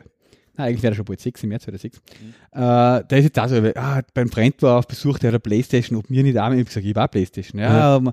dann habe ich ihm so ein Spiel, ähm, äh, gibt, ist ja geil, weil der Playstation 3, es gibt halt im Playstation Store online sehr viel, sehr billige Spielchen, mhm. aber kostet halt 9 Euro oder 19 Euro mal für irgendein Spiel. Und dann habe ich halt äh, so ein Micro Machines-artiges Autorennspiel gekauft einmal, weißt du, dann kann er mit den Autos da beim Billardtisch fahren und so. Das, mhm. das ist ja echt voll gut drinnen. Das, mhm. Und das ist jetzt auch so ab und zu mal, wenn die Mädels einmal auf Netflix irgendwann mal eine Serie schauen, äh, Ladybug oder keinen, was ihnen interessiert, und sagt, hey Papa, darf ich runter Playstation spielen? Mhm. Und er ist ein begeisterter Fußballer. Mhm. Und ja, man gesagt, kommt man eigentlich einmal eine Runde Fußball spielen auf der mhm. Playstation, gell? FIFA. Ja, jetzt, das hat mich, das muss ich jetzt erzählen, weil das hat mich das erste Mal wirklich geschockt. Kaffee in der PlayStation Online Store auf FIFA 2000, habe ich extra nicht das aktuellste genommen, das halt halbwegs günstig ist, um 19 Euro, uh, FIFA 2016 oder so. Mhm. Ja? Downloadet, dann dauert das eh schon mal, das hat irgendwie 6 Gig, ja, lass jetzt 6 Gig spürbar, mhm. dann installiert das auf der bläden Harddisk, also da kein SSD drin, sondern Harddisk, dann installiert mhm. nochmal 20 Minuten, mhm. bis man dann einmal spülen kann. Und dann habe ich noch, hätte ich mir niemals gedacht, dass das gibt, aber das ist ein Playstation-Spiel für die PS3 hm. und das freeze die ganze Zeit. Okay. Ich habe das overgeladen, installiert, ich kann da kein Spiel spielen. Erstens mal ruckelt und zart und dann bleibt es irgendwann komplett hängen. Okay. Dann muss ich die Playstation Hardknopf resetmäßig ausschalten, mhm. einschalten. Hätte ich mir nie gedacht, dass das gibt. Okay. Wenn ein Playstation-Spiel für Playstation 3 gemacht ist, dann funktioniert das auf der Playstation 3. War ein bisschen ja. meine Erfahrung so. Also speichertechnisch ist da eh noch genug frei und so. Ja, also, also okay. platzmäßig auf der Platte habe ich genug okay. Platz frei und so. Was, was sollst du denn sonst für ja. Ding? Keine Ahnung. Also ich muss sagen, die letzten Spiele, die wir so gekauft haben für Playstation 4, die haben eigentlich auch immer über den Play Store gehabt. Ja. Oder hast du Play Store? PlayStation Store. PlayStation Store da halt, ja. Genau. Und da gibt es aber, also wir haben keine Probleme gehabt. Da ist halt das Sache, dass die Hunde schon, weiß ich nicht, 10 Gigabyte oder irgendwas ja, ja. runterladen. Ich habe jetzt Duck, Duck, äh, aber, okay. das damals, Dark Souls habe ich mir noch gekauft vor drei, ja. vier Jahren oder ja. ähm, The Last of Us oder ein paar so Spiele, halt, das Red Dead Redemption, mhm. das eins noch, ja. Okay. Äh, und das ist alles tadellos gegangen. Mhm, ja? Komisch. Aber das war das erste Mal, und jetzt habe ich dann, da gibt es ein Refund-Ding, was der mhm. PlayStation Store heute gemacht, mhm. sagen wir die eiskalt, das geht nicht bei digitalen Downloads. Aha, okay. Da müssen wir den Hersteller wenden mit Problemen. Mhm. Jetzt habe ich halt EA Sports einmal geschrieben, weißt du? ich meine, es geht um die 20 Euro da dann, ja. ja. Aber es ist trotzdem irgendwie komisch, wenn ich kaufe mir so ein Game im Store, lande es an und der wartet mir, dass es funktioniert. Das hätte ich mir nicht gedacht, dass das mhm, gibt. Ja. Das ist schräg. Ja, so viel zu dem. Wenn wir gerade beim Gaming sind, mhm. Habe ich eins auf der Liste. Äh, Dr. Disrespect Sound. Ja? Mhm. Äh, der Dr. Disrespect, den habe ich schon öfters erwähnt. Ähm, das ist ja einer von so die High-Profile äh, bekanntesten Twitch-Streamer. Und der Typ ähm, fährt er so die volle Rolle eines 90er-Jahr-Prolos. Mhm. Ja, also das spielt er. Das ist ein ehemaliger Softwareentwickler, der bei irgendeiner Spielefirma Spiel entwickelt hat und jetzt hat er sich halt als Streaming hauptberuflich selbstständig gemacht sozusagen. Äh, und der hat immer Perücke auf und Sonnenbrühen und Schnurrbart, so. Okay. ja, und er, er spielt halt da quasi in dieser Rolle als Online-Streamer eine gewisse 90er-Jahr Prolettenfigur, kann man sagen, halt so mit Fokuhila und mhm. Hotspot und so. Mhm. Und dementsprechend derbe Sprüche und so. Und ähm, was geil ist, der hat halt auch die volle Produktionsding rundherum, jetzt das seine YouTube-Videos anschaust mittlerweile, der, die was dann zusammengeschnitten werden mit Best-of und so weiter, streamt er jeden Tag irgendwie acht Stunden und das wird halt immer dann in einer 10 Minuten oder 15 Minuten Video geschnitten. Mhm. Und der hat einen extrem geilen Soundtrack. Mhm. Für mich jetzt. Also der mhm. hat also einen 90er Soundtrack. Mhm. Ja? Okay. Was er, mit dem er diese Best-of-Videos immer auch unterstrichen werden und zusammengeschnitten werden. Mhm. Und immer wenn du dir die YouTube-Videos von ihm halt anschaust, die suche jetzt mal eins außer, äh, steht dann drunter immer Support the Artists mhm. und da listet er auch die ganze Musik, die da in dem Video als mhm. Musik im Hintergrund läuft. Ja. Und die gibt es halt entweder auf Soundcloud oder auf, wie heißen die ganzen Plattformen, wo es die, die direkt bei die ähm, bei dieser Musik halt die Sachen kaufen kannst, die Albums und so. Und es gibt da sehr viele auf Apple Music. Mhm. Ja, und ich habe mir jetzt halt einmal ein paar von denen ausgesucht. Und das ist okay. eine extrem geile, äh, für mich so Coding-Sound auch, weil so, das ist viel so 90er Elektro-Sound, so mhm. Synthesizer und Zeiger einfach, ja. Mhm. Also ohne Text, ja. Mhm. Bisschen pushy, mhm. ja. Und ich muss ich da mal einwerfen, so quasi, weil das äh, finde ich einfach einen extrem geilen Sound. Ja.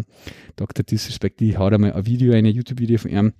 Und da muss man sich mal drunter das anschauen, was er da als, als Ding listet, als Artist. Ja. Behind the, uh, behind the, one guy's behind his house. One more left. Boom shakalaka! Oh my! Boom, Schakalaka. Muss man sich mal reinziehen, ja. Äh, warte, was schreibt der Manuel da? Er kommentiert ja live zum Diablo, mhm. Vollständigkeit. Diablo Immortal ist im Auftrag, wird nicht vom Blitz erzählt. Okay, ist mittlerweile angekündigt, ja, ja. Aber es war, das habe ich jetzt mittlerweile von der Game Mesto mitgekriegt, wie sie es angekündigt haben, dass eine alle einen Vogelzack haben, ja. Gut, habe ich das auch abgehakt. Dr. Disrespect Sound. Mein Lieblings-Twitch-Streamer. Mhm. Mhm. Sind wir jetzt fertig mit dem Rückblick? Mhm. mhm. Fallen uns eine 100.000 Sachen. Äh, Ausblick. Ausblick. Ähm.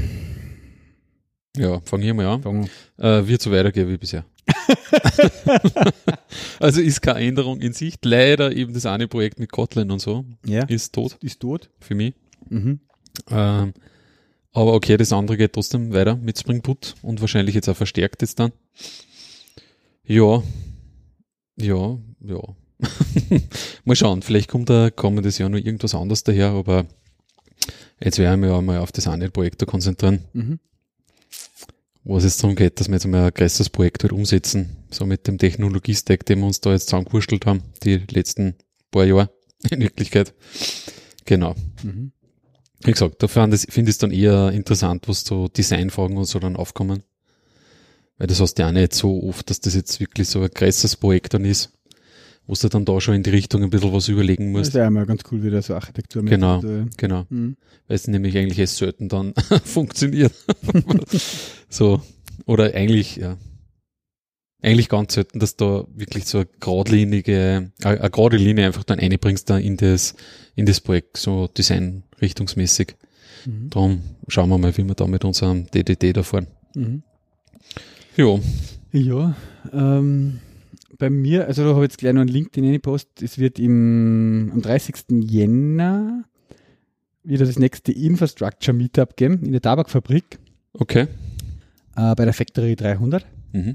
Ähm, und da werde ich unter anderem ein bisschen was erzählen, weil wir switch to Google Cloud. Okay. Ja. Äh, weil mir der Helmut auch gefragt hat, weil er das gesehen hat, jetzt, dass man halt diesen Stack Driver und so, das interessiert ihn halt auch. Der hat da viel mit Prometheus und so gemacht, sein Monitoring und äh, ja. jetzt halt das mit Stackdriver funktioniert und so. Mhm. Ähm, also bei mir wird es jetzt ein, nächstes Jahr dann sagen wir, jetzt habe ich dann irgendwie 80 Prozent haben wir geswitcht auf G-Cloud. Mhm. Und jetzt wird es halt immer noch mehr in die Richtung, das wird das nächste mhm. Jahr noch ein Riesending werden, vor allem Timer halt. Mhm. Timer Production mit der großen Datenbank dann, mit der großen Anwendung dann dahin switchen, das wird nochmal eine Aufgabe. Mhm. Da gibt es noch einiges zu bedenken an Vorgehensweise, wie man das macht, mhm. Replizierung und bla bla bla und äh, DSGVO-mäßig, wenn man das die Kunden auch äh, unterbringen und so. Ähm, ja, das, das steht für mich so. Was wir gerade aktuell machen, ist auch, dass wir den Jenkins äh, hinbringen dort. Mhm. Nämlich auch so, wie ich es gern schon immer haben wollte, dass man, du kannst mit Packer dort, das ist ja so ein Tool von HashiCorp, quasi Images basteln aus JSON-Files. Du definierst quasi in JSON-Files, wie so Images ausschauen sollen. Mhm. Dann legt er da in der G-Cloud solche Images an. Und ich baue mir jetzt da Images für Android, Node, Java 8, Java 9, Java 10, Java 11. Ja? Mhm. Und kann dann im Jenkins quasi ähm, on demand dynamisch einfach VMs hochfahren mhm. für einen Bildjob. Mit, wo ich sage, ich hätte gern den Bildjob in Java 8. Mhm. Ja? Dann habe ich da drinnen definiert, Java 8 ist dieses Image. Dann fahre ich einen Node hoch, mhm. führt den Job dort aus und dann fahre ich wieder nieder. Mhm. Damit habe ich, wenn kein Job läuft, kann ich kosten. Ja. Gibt es sowas von Google dann, oder was? Hm? Was Spezielles oder ist das es einfach gibt irgendein... Jenkins Google Plugin. Okay. G-Cloud. Es gibt ja diese Docker irgendwas Plugins oder auch dieses es auch was genau, so, ja. wo du es generell über einen anderen Node ausführen kannst. Genau. Und es gibt halt mhm. da fix fertig so. Es gibt im Jenkins drinnen äh, quasi einen richtigen äh, in die Settings schon ähm, so für alle möglichen Dinge einfach den Bereich Cloud Mhm. Ja? Äh, und wenn du da dann so ein Plugin installiert hast, dann taucht halt quasi da, dann kannst du sagen, Add Cloud. Äh, okay. Habe ich jetzt tun. Da, da, da, irgendwo da unten, da, Cloud, ja. Und da add, sagst Add Cloud, dann wirst du aus der Listen der Plugins aus, eben mhm. Google Commute Cloud, mhm. Google Commute Engine. Und dann kannst du da halt so Instances konfigurieren. Ja. Oder du kannst ja mal sagen, add, add Cloud quasi, add New Cloud und wenn du dann in der Liste, wenn du AWS haben installiert kannst du auf AWS halt das betreiben. Ja. Da gibt es dem einmal die Credentials rein, mhm. mit so einem JSON-Zertifikatzeig äh, ja. und so halt. Okay. Uh, und dann hat halt der quasi mit dem Service-Account die Möglichkeit, diese Google Cloud. Und das ist jetzt schon im Jenkins direkt integriert, oder? Ist jetzt kein Plugin oder so? Plugin. Ist schon ein Plugin. Das ist ein Plugin. Ja. Mhm. Okay. Aber du kannst halt das Plugin für Google Cloud oder AWS oder was auch immer installieren ja. und dann läuft das aber das ist das, wie soll ich sagen, Mac 4 hat das, dass, dass es Cloud, Clouds gibt quasi, das mhm. ist in Jenkins schon integriert. Mhm. Kostet dann für diese Clouds einfach die entsprechenden Plugins installieren. Mhm. Ja. ja. Uh, und dann geht es eigentlich out of the box, dass er halt dann sagt immer, wenn du den Job anstartest, quasi, ähm, es gibt den Node noch nicht quasi, ja, dann sagt mhm. der Node halt in die Google Engines äh, VM-Instanzen einfach hochfahrt und irgendwann taucht er dann da als Node auf ja. ja und dann launcht er den halt den Job auf den Node. Mhm. Ja. Ähm, das ja, ist im Prinzip so, mache ich es jetzt ähnlich, mache ich es jetzt auf dem Hetzner fetten Root-Server, indem ich es halt in Docker-Images mache. Mhm. Ja. Nur da habe ich den Nachteil, dass ich innerhalb der Docker-Container total deppert mit dem Reusen immer von den Dependencies. Genau, haben wir schon mit, mit dem Gradle und so. Genau. Und das wird man dieses Problem jetzt dann lösen. Mhm. Okay. Ja. ja. Und ich weißt, so war es eigentlich eh prädestiniert für sowas, oder? So Bildjobs, dann magst du jetzt eh selten nur eine Maschine haben, wo genau. du halt die im Endeffekt dann alle fährst. Du, wenn High Demand ist, kann ich sagen, fahr halt 10 hoch, die laufen genau. halt 5 Minuten jeweils. Vor allem, das läuft halt dann auch oft nur untertags oder wenn du genau. das eh nur Beänderungen fährst, die Bildjobs oder die Testjobs und so, genau. ist eh nur untertags. Ja. Und in der Nacht dann die einmal gar nichts im genau. Endeffekt dann ne? und am Wochenende auch nicht und wenn jetzt frei ist auch nicht. Also kommt wahrscheinlich nicht mehr so hoher Preis dann zusammen ja. für die Instanzen, die man da nur benötigt. Ja. Genau, mhm. muss man. Ja, ja, das habe ich jetzt in dem einen Projekt auch nicht ganz verstanden, weil da haben wir auch immer so mit Jenkins, die haben relativ viel über den Jenkins gemacht, teilweise ja so Jobs, die bestimmte APIs, sagen wir mal, überprüfen, ob da die richtigen Daten zurückkommen und so. Mhm. Da, das war ja alles sehr datenlastig und da immer das Richtige, jetzt, bla bla, wurscht.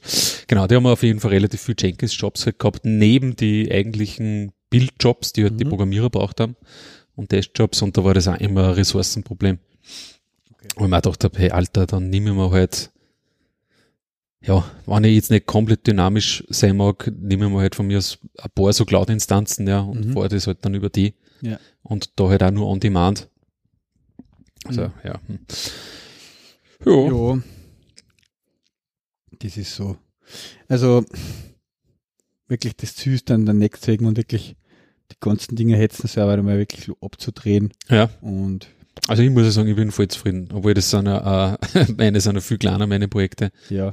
Und das Nein, einzige, ist schlecht, gell? Ich sage Ja. jetzt äh, nur, was mir einfach extrem taugt, ist jetzt dieses GitOps-Management. du brauchst das jetzt in einem einer anderen- Ding einfach, was die brauchen nicht für was das in einem anderen Level jetzt im Endeffekt eigentlich. Ja. Mhm. Und ich habe in dem Log-Ding alles drinnen und Ja, was uns jetzt auch bastelt haben, eben mit dem Stackdriver, so ein schönes Dashboard halt auch schon. Mhm. Drüben habe ich einen alten Dell-Monitor hergenommen und habe den einmal hochkant hingestellt, Mhm. einfach, was der, und habe halt einfach so ein Dashboard, wo Ja, ich genau. Auge umschauen Hast kann. du, hast du das, Hab hast ich mir das Twitter geschickt oder auf Twitter? Genau. Mhm. Äh, und ja, das haben jetzt einfach so viel, auf, auf einmal hat sich so viele Möglichkeiten ergeben, Mhm. wo wir vorher immer gedacht haben, ja, das müssen wir auch irgendwann noch aufsetzen. Ja, weil du von ganz auf einem anderen Level halt unterwegs bist. Es ja. ist ja das ist einfach schon so viel da.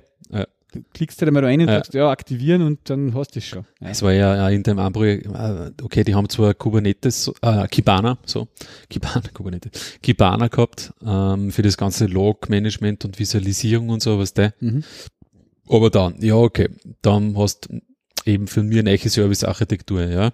So, jetzt brauchst du wieder irgendeinen Logger, der das genau in dem Format jetzt wieder, in dem Schema halt wieder irgendwie ausschreibt.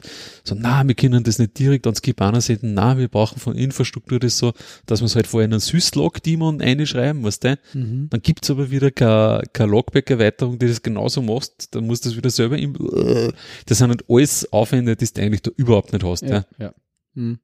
De facto. Weil du schreibst ganz normale Log auf std-out eigentlich Ja. aus, ja. Und der fängt Und das der fängt dir das ab. Ja. Also, Mhm. ist schon geil. Ja, wie Ey, gesagt, und, und so von der Dings, von der Performance habt ihr nichts gemerkt, oder? Weil mir ist schon vorgekommen, ich meine, ich habe jetzt nicht die mega teuren äh, Instanzen jetzt gehabt, Mhm. aber so, da war schon Hetzen um einiges schneller, nämlich auch mit diesen günstigen Instanzen gefühlt. Ich habe es jetzt nicht gebenchmarkt, aber gefühlt. Wir merken irgendwie das Gegenteil fast. Echt? Also Okay. beim Timer mit dem den internen halt Timer was wir selber benutzen zum Buchen. Und das flutscht schon alles viel schneller. Ich weiß jetzt nicht, ob das von dem Netzwerkding so viel ist oder von der Datenbankgeschichte mehr Okay. abhängt, aber der, Mhm. wir, wir haben, also der Timer Production, den, den, der ist top. Ja, Mhm. also das ist super, weil das alles eine mega fette Maschine, Mhm. da ist auch die Datenbank und so, eh, alles am Ding, auf Local Mhm. Host quasi, Mhm. äh, das pfeift Vollgas. Aber unser interner Timer, den wir früher auf so Doc, äh, nicht noch VMs oder Mhm. Cloud-Instanzen gekostet haben, der war nie so schnell. Okay, Die Root-Server sind schon schneller. okay, Äh, interessant. aber ich muss sagen, die VMs von Google jetzt mit, wo du sagst, eben zwei, Ja, schon Feuerwerk, Silvester. wo du sagst, zwei CPUs und äh, 7 Gramm oder sowas, die sind wirklich fett schnell, Mhm. zwei äh, CPUs halt. Mhm. Ja. Äh, nein, da konnte ich nichts sagen.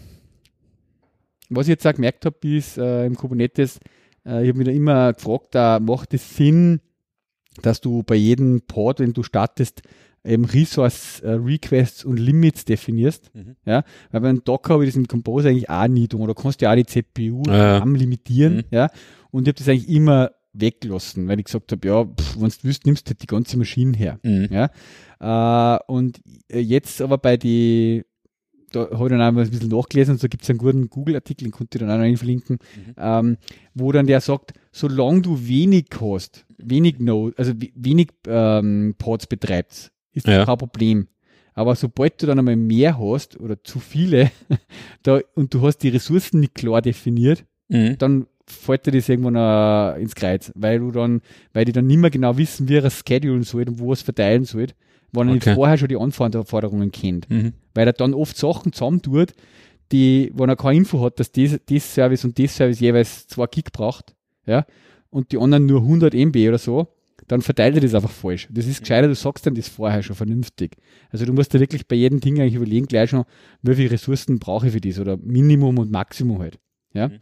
Und da kommen wir noch zu einem interessanten Thema, äh, was ich auf der Agenda habe. Okay, also wir sind jetzt schon bei der normalen Agenda, oder? Ich habe jetzt immer wieder mal was Äh, oh, schon rot, Hilfe. Ha? Äh, okay, äh, ich mache da jetzt einfach mal da so einen Cut. Ich glaube, da sind wir so ungefähr Ja. wieder normal unterwegs. Und zwar ähm, eben in dem Bereich Java-Anwendungen jetzt auf Kubernetes betreiben. Ja. Ja? Mhm. Äh, da habe ich jetzt, wie soll ich sagen, traue ich mir diesen Podcast überhaupt öffentlich sagen, aber äh, ich, ich tue ja schon jahrelang Java entwickeln, gell? Recht. Jahrelang. Okay. Aber die Woche wieder was Eiches über Java gelernt. Ich, ich glaube, Jahr, jahrzehntelang. jahrzehntelang. uh, und zwar sagt dir der Begriff er Java Ergonomics was. Nein. Mir hat der bis die Woche auch nichts gesagt.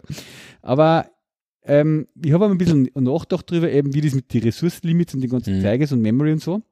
Und äh, wie, das eigentlich, wie man das am geschicktesten machen soll, wenn man eine Java-Anwendung in einem Docker-Container betreibt, beziehungsweise in einem Docker-Container, der in Kubernetes läuft. Mhm. Uh, und es gibt da von Oracle eben so ein Dokument von Java 8, ähm, wo diese Java Ergonomics beschrieben werden. Ja? Okay. Und da ist eben das drinnen definiert, so quasi, uh, wenn du auf einer Server-Class Maschine laufst, das ist eine Maschine, die, wenn ihr das sieht, die mehr wie zwei physikalische Prozessoren hat. Mhm. Zwei, zwei oder mehr, also mhm. also mindestens zwei. Mhm. Oder zwei oder mehr Gigabyte RAM, dann stuft ihr das als Server ein. Mhm. Ja? Und dann entscheidet er auf Basis von dem, wie viele Ressourcen, wenn du das nicht anders definierst, die VM kriegt. Ja. ja. Und so genau habe ich mir das noch nie angeschaut. Mhm. Das war ganz interessant, weil eben er stellt dann auf einen speziellen Garbage Collector um, diesen Throughput Garbage Collector. Mhm. Und er legt eine Initial Heap Size fest, die ein 64. der physikalischen Memory des, äh, der Maschine ist. Ja. Und er legt ein Maximum Heap fest, von mhm. einem Viertel mhm. der physikalischen Speichergröße. Mhm. Und es sitzt auf dem Server Runtime Compiler. Ja? Aber das mit diesem Viertel der physikalischen Memory war mir nicht bewusst.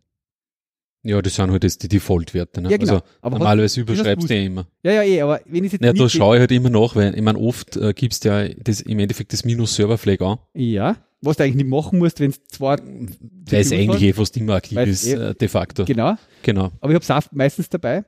Aber, und ich habe ja meistens eigentlich XMX und so definiert. Ja, ja. genau. Mhm. Aber wenn du das nicht tust, hätte ich jetzt, also das hätte ich nicht gewusst, dass er da ja. automatisch ja, wie viel das er nimmt. Schon, genau. Mein Fall mit meinen, was habe ich jetzt da, 16, 32 mhm. Gramm. Ja, 32 kostet. 32 habe ich, genau, gibt es jetzt. nein, ja. Hätte jetzt quasi, hätte die Java VM automatisch 80 Gramm als XMX, als HIP. Okay. Crack. Mhm. Ja? Viel. Bitte? Viel. Viel. Ja. Und dann ist eben interessant, im nächsten Schritt, wenn du jetzt in einen, Docker-Container laufst, mhm. auf einen Server, mhm. ja, und der Server hat 32 Gramm oder 64, sagen wir 64. Ja. Und du lässt es jetzt auf einen Docker-Container laufen, äh, den du dann limitierst quasi. Mhm. Du kannst dir beim Docker-Container mitgeben beim Starten, wie viel Memory er sehen darf mhm. oder haben darf. Und sieht er nur das, quasi, die JVM? Der sieht es eben nicht. Okay. Das ist das Problem. Java 8 und 9 und vorher. Ja, was sieht der dann? Der sieht die ganze physikalische Memory der Maschine, wo der Docker-Container läuft. Okay. Der, der kriegt das nicht mit, diese Einschränkungen, die C-Groups da dann. Das war ein Learning jetzt, ja. Okay. Äh, ich ich habe zwar das mal mitgelesen, dass Java 10 jetzt eine bessere Unterstützung für Docker hat, mhm. aber das ist genau das. Mhm. Ab Java 10 erst sieht quasi, wenn du in der Java 10 JVM laufst, die JVM die Einschränkung, die der Docker-Container im Memory-Bereich hat. Jetzt angenommen, du definierst ein Gigabyte Memory Limitation mhm. und du hast der Java 8 mhm. da drin laufen mhm. und du gibst dem kein XMX mit, mhm. dann definiert der als Heap ein Viertel von diesen 64 Gramm des Servers, mhm. was 16 Gigabyte sind, ja. und du schneidest dann aber mit Docker eigentlich bei 1 Gigabyte ab. Dann passiert dir das sehr schnell, dass das Ding einfach von Docker killt wird. Ah, okay. Weil es über den Gig drüber läuft. Mhm. Weil er glaubt, die darf eh 8 haben. Mhm. Ja, ist es ja? noch nicht ein genereller Problem von dem Docker-Dingsbums-Beschränkungsding? Mhm. Man gibt es da nicht mehr Tools, die schauen wollen, wie viel Speicher das wirklich haben? Ja, genau. Also das eben nicht wirklich haben, sondern halt in der virtuellen Umgebung zur Verfügung haben. Genau, also du brauchst halt irgendwie Tools, die ich da jetzt Weil das werden sie halt dann jetzt einbaut haben einfach, oder? Im Java 10. Genau. Für, für die Docker-Geschichten halt. Wir haben halt das einbaut, dass diese C-Groups besser analysieren, dass diese, okay. dass das lesen können halt, dass die es anschauen. Das finde ich eigentlich fast krass, dass das aussieht, da liest, dass ein Docker-Instanz, was der Host sozusagen für für Speichersettings. Ja, du schaust die, halt da drüber aus, die quasi. Cores und so auch alles, oder wie? Ja, Von dem? Ja, eben. Okay. Ja. Du hast halt alles da. Da ist ja, in den Artikel jetzt auch gerade eine Post, ja, wo das ein Red Hat Maschine ist. Blog, genau, weil es keine mhm. richtige virtuelle Maschine ist. Ja. Uh, und der hat eben voll geil auch mit so Beispielen das aufgelistet. Der hat also ein Java-Programm geschrieben. Wenn du das, wenn du dann API-Call machst, dann füllt er einfach ein Memory mit Strings voll, bis er halt aufhören muss. Mhm. Ja. Und der demonstriert halt mit diesem, das muss, den Artikel, der ist wirklich sau interessant, den haben wir die Woche mal durchgeschaut. Ja. Der demonstriert halt das einfach mit den verschiedenen JVMs und mit den verschiedenen Einschränkungen von Memory, ähm, wie das halt reagiert. In dem einen Fall, wo es killed wird von Docker, in dem einen Fall, wo es vorher aufhört, weil es mitkriegt, dass es schon 80% verbraucht hat und so weiter. Ja. Ähm, und da gibt es immer die, die Info noch drinnen, es hat dann irgendwann einmal in Java 9 ja, äh, einen speziellen so äh, Experimental VM Options geben, Mhm. mit dem man das schon aktivieren kann, dass er die Einschränkungen sieht. Ja. Und in 10 sind die dann halt quasi wirklich fix eingekommen. okay. Ja. Mhm. Äh, wo, ja, und deswegen war es eben anstrebenswert, Ja. dass du entweder gleich Java 10 halt hast als Runtime Environment, wenn du in Docker oder Kubernetes halt Mhm. Java Oder du setzt das halt. Oder wenn du das nicht hast, dann auf jeden Fall XMX korrekt setzen. Mhm. Ja, und das habe ich teilweise, zum Beispiel jetzt habe ich gehabt, ich habe einfach einen Nexus-Betrieb drinnen, Mhm. das Okay. Default Nexus Sonatype Image, weißt du? Ja. Und ja, das aber hat er, auch keine Beschränkung Nein. drin, oder was? Echt? Das ist komisch. also der hat halt dann die Default Viertel Mhm. Memory der Maschinenbeschränkung. Ja, und wenn du das im Docker dann aber oder im Kubernetes gern beschränken willst auf maximal 2 Gig, dann killt der Kubernetes die ganze Zeit den Container. So ist es mir halt Muss da mal gegangen. draufkommen dann, ja. Ja, alle Ja. paar Tage oder alle paar Mhm. Stunden ist mir der Container gestorben und wieder neu gestartet. Ich dachte, warum? Also, ja, ja, Ja. wenn ich so überlege, eigentlich ist das schräg, weil ich habe, glaube ich, noch nie was gehabt, wo das nicht explizit gesetzt gewesen war. Sogar, es war eher umgekehrt, zum Beispiel jetzt bei einem Tier oder so, wenn du das installierst, haben wir die irgendwelche Heap-Sizes, also extremst konservativ, so, weiß ich nicht, 128 MB, so, ja, wo, wo ja. halt das Nicht uns langsam ist. Ja, ja, Out of the box, einfach nur langsam. Mhm. So, so in die Richtung kennen es ja. Aber dass das gar nicht gesetzt ist, das ist schon ein bold, bold Move eigentlich. Ja. Wenn du das irgendwo hast in einem Produkt jetzt. Also, ich auch, ich muss mir den Artikel nochmal, äh, jetzt genauer, alles haben wir nicht gemerkt, aber ich finde das also schräg, dass er dann, äh, ein Viertel von dem Ding annimmt, aber dann, ja, ein Viertel, genau, ein Viertel. Also, ich finde das aber ein bisschen weniger. Wenn ich sage, ich hätte gern jetzt ein, ich reserviere für den in meinem Kubernetes auf den einen Node, keinen habe jetzt lauter so 7,5 Gigabyte Memory Nodes, ja, Mhm. und ich möchte der Maschine oder der JVM gern 2 Gigabyte geben, Mhm. dann muss ich eigentlich auch wirklich das XMX setzen, Mhm. weil wenn ich ihm das nur über Kubernetes setze, Mhm. dann nimmt er auch nur ein Viertel von dem her maximal. Also ich Ja, sage das passt nicht, ja. Das passt ja auch nicht.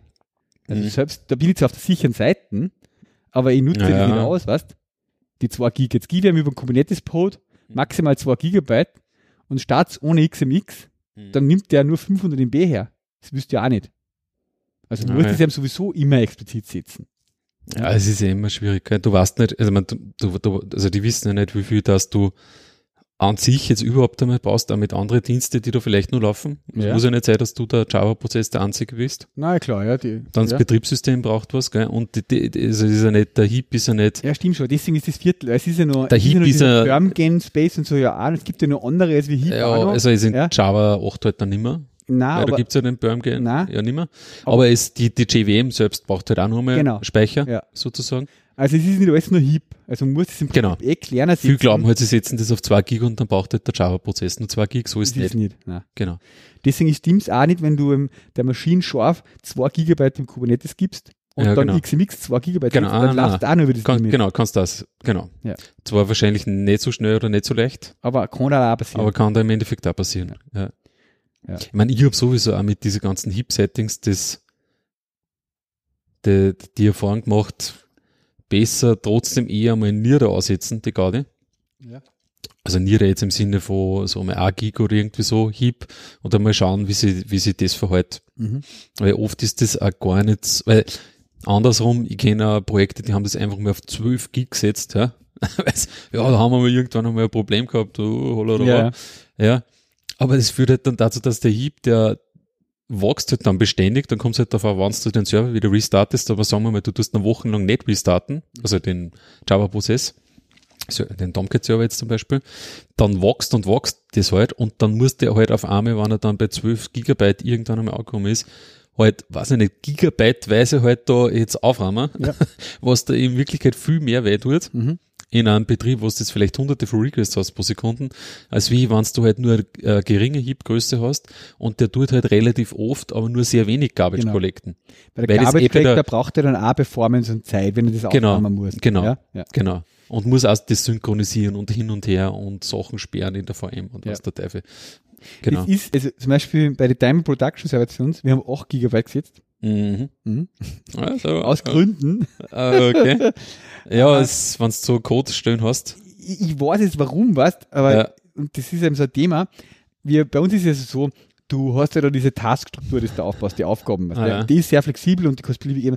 Wir haben Kunden dort, ja, mhm. die beschreiben sich da zehntausende Tasks ein. Also importieren okay. sie irgendwo her aus SAP oder keine Ahnung, aus irgendeiner Datenbank mit einem API-Aufruf und so. Mhm.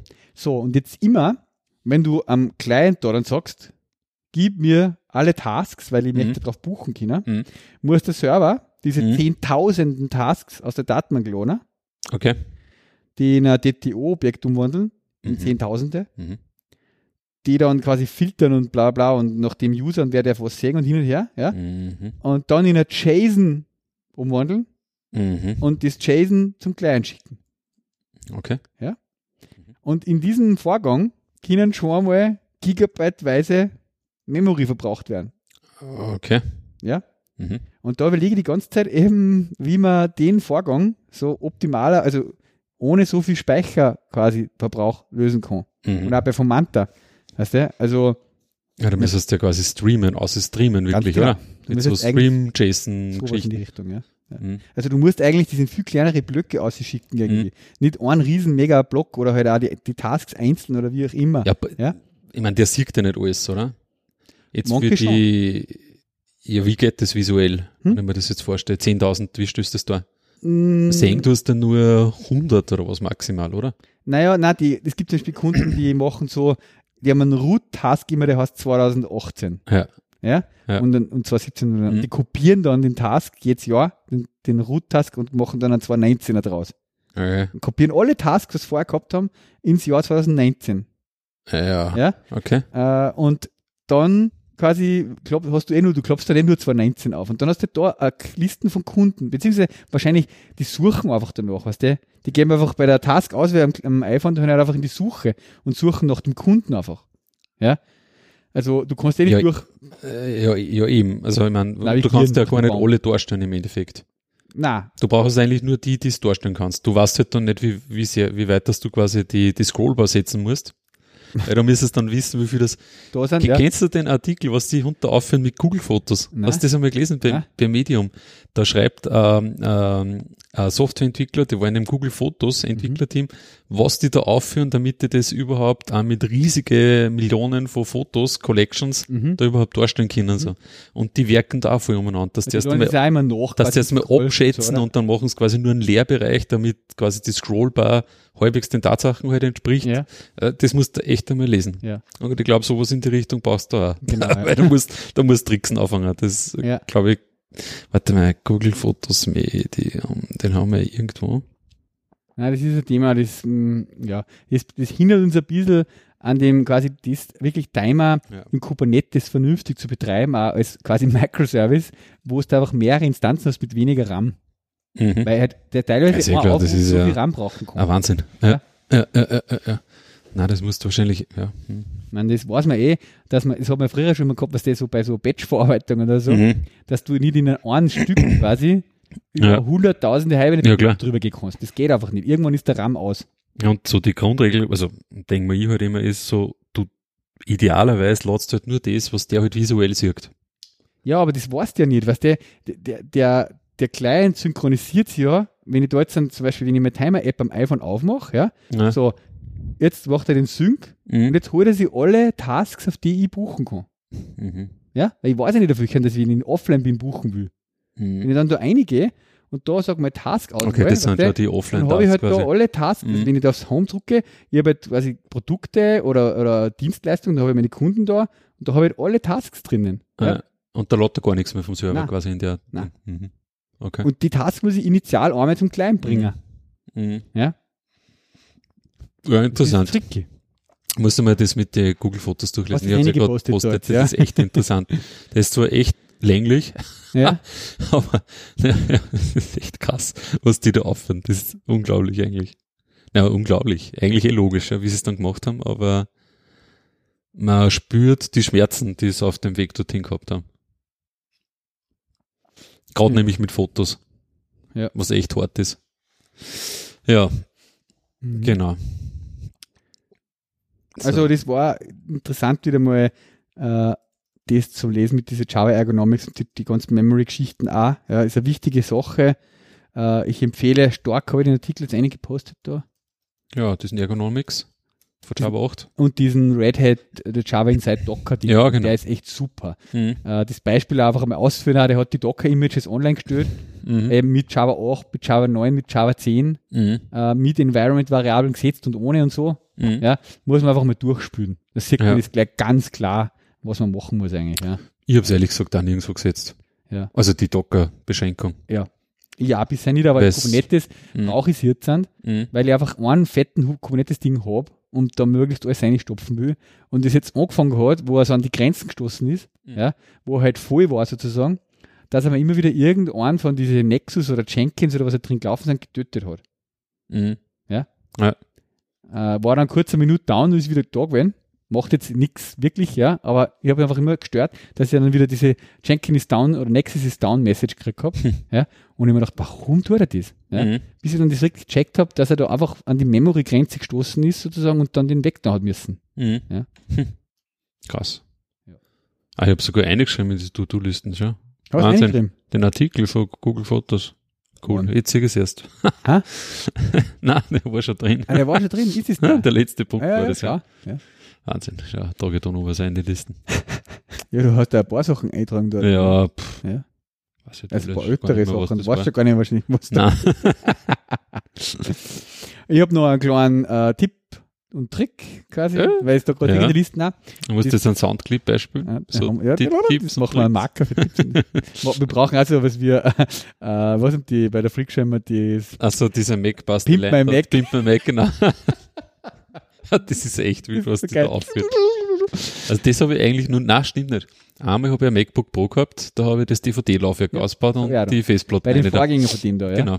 Mhm. Äh, SSD habe ich da eingebaut und, der, und ein Fusion Drive gemacht draus, ja. Boah, das ist aber auch schon wieder ein paar Jahre her, glaube Ah, ja. Wahnsinn. 2011 oder 12, Ja. ja. Ähm, ja, also das Remote Editor dann. Ähm, Mhm. Brauchen wir ein Fenster auf oder was? Oder? Na, äh, wegen, wegen einem Strom habe ich geschaut. Wegen Strom.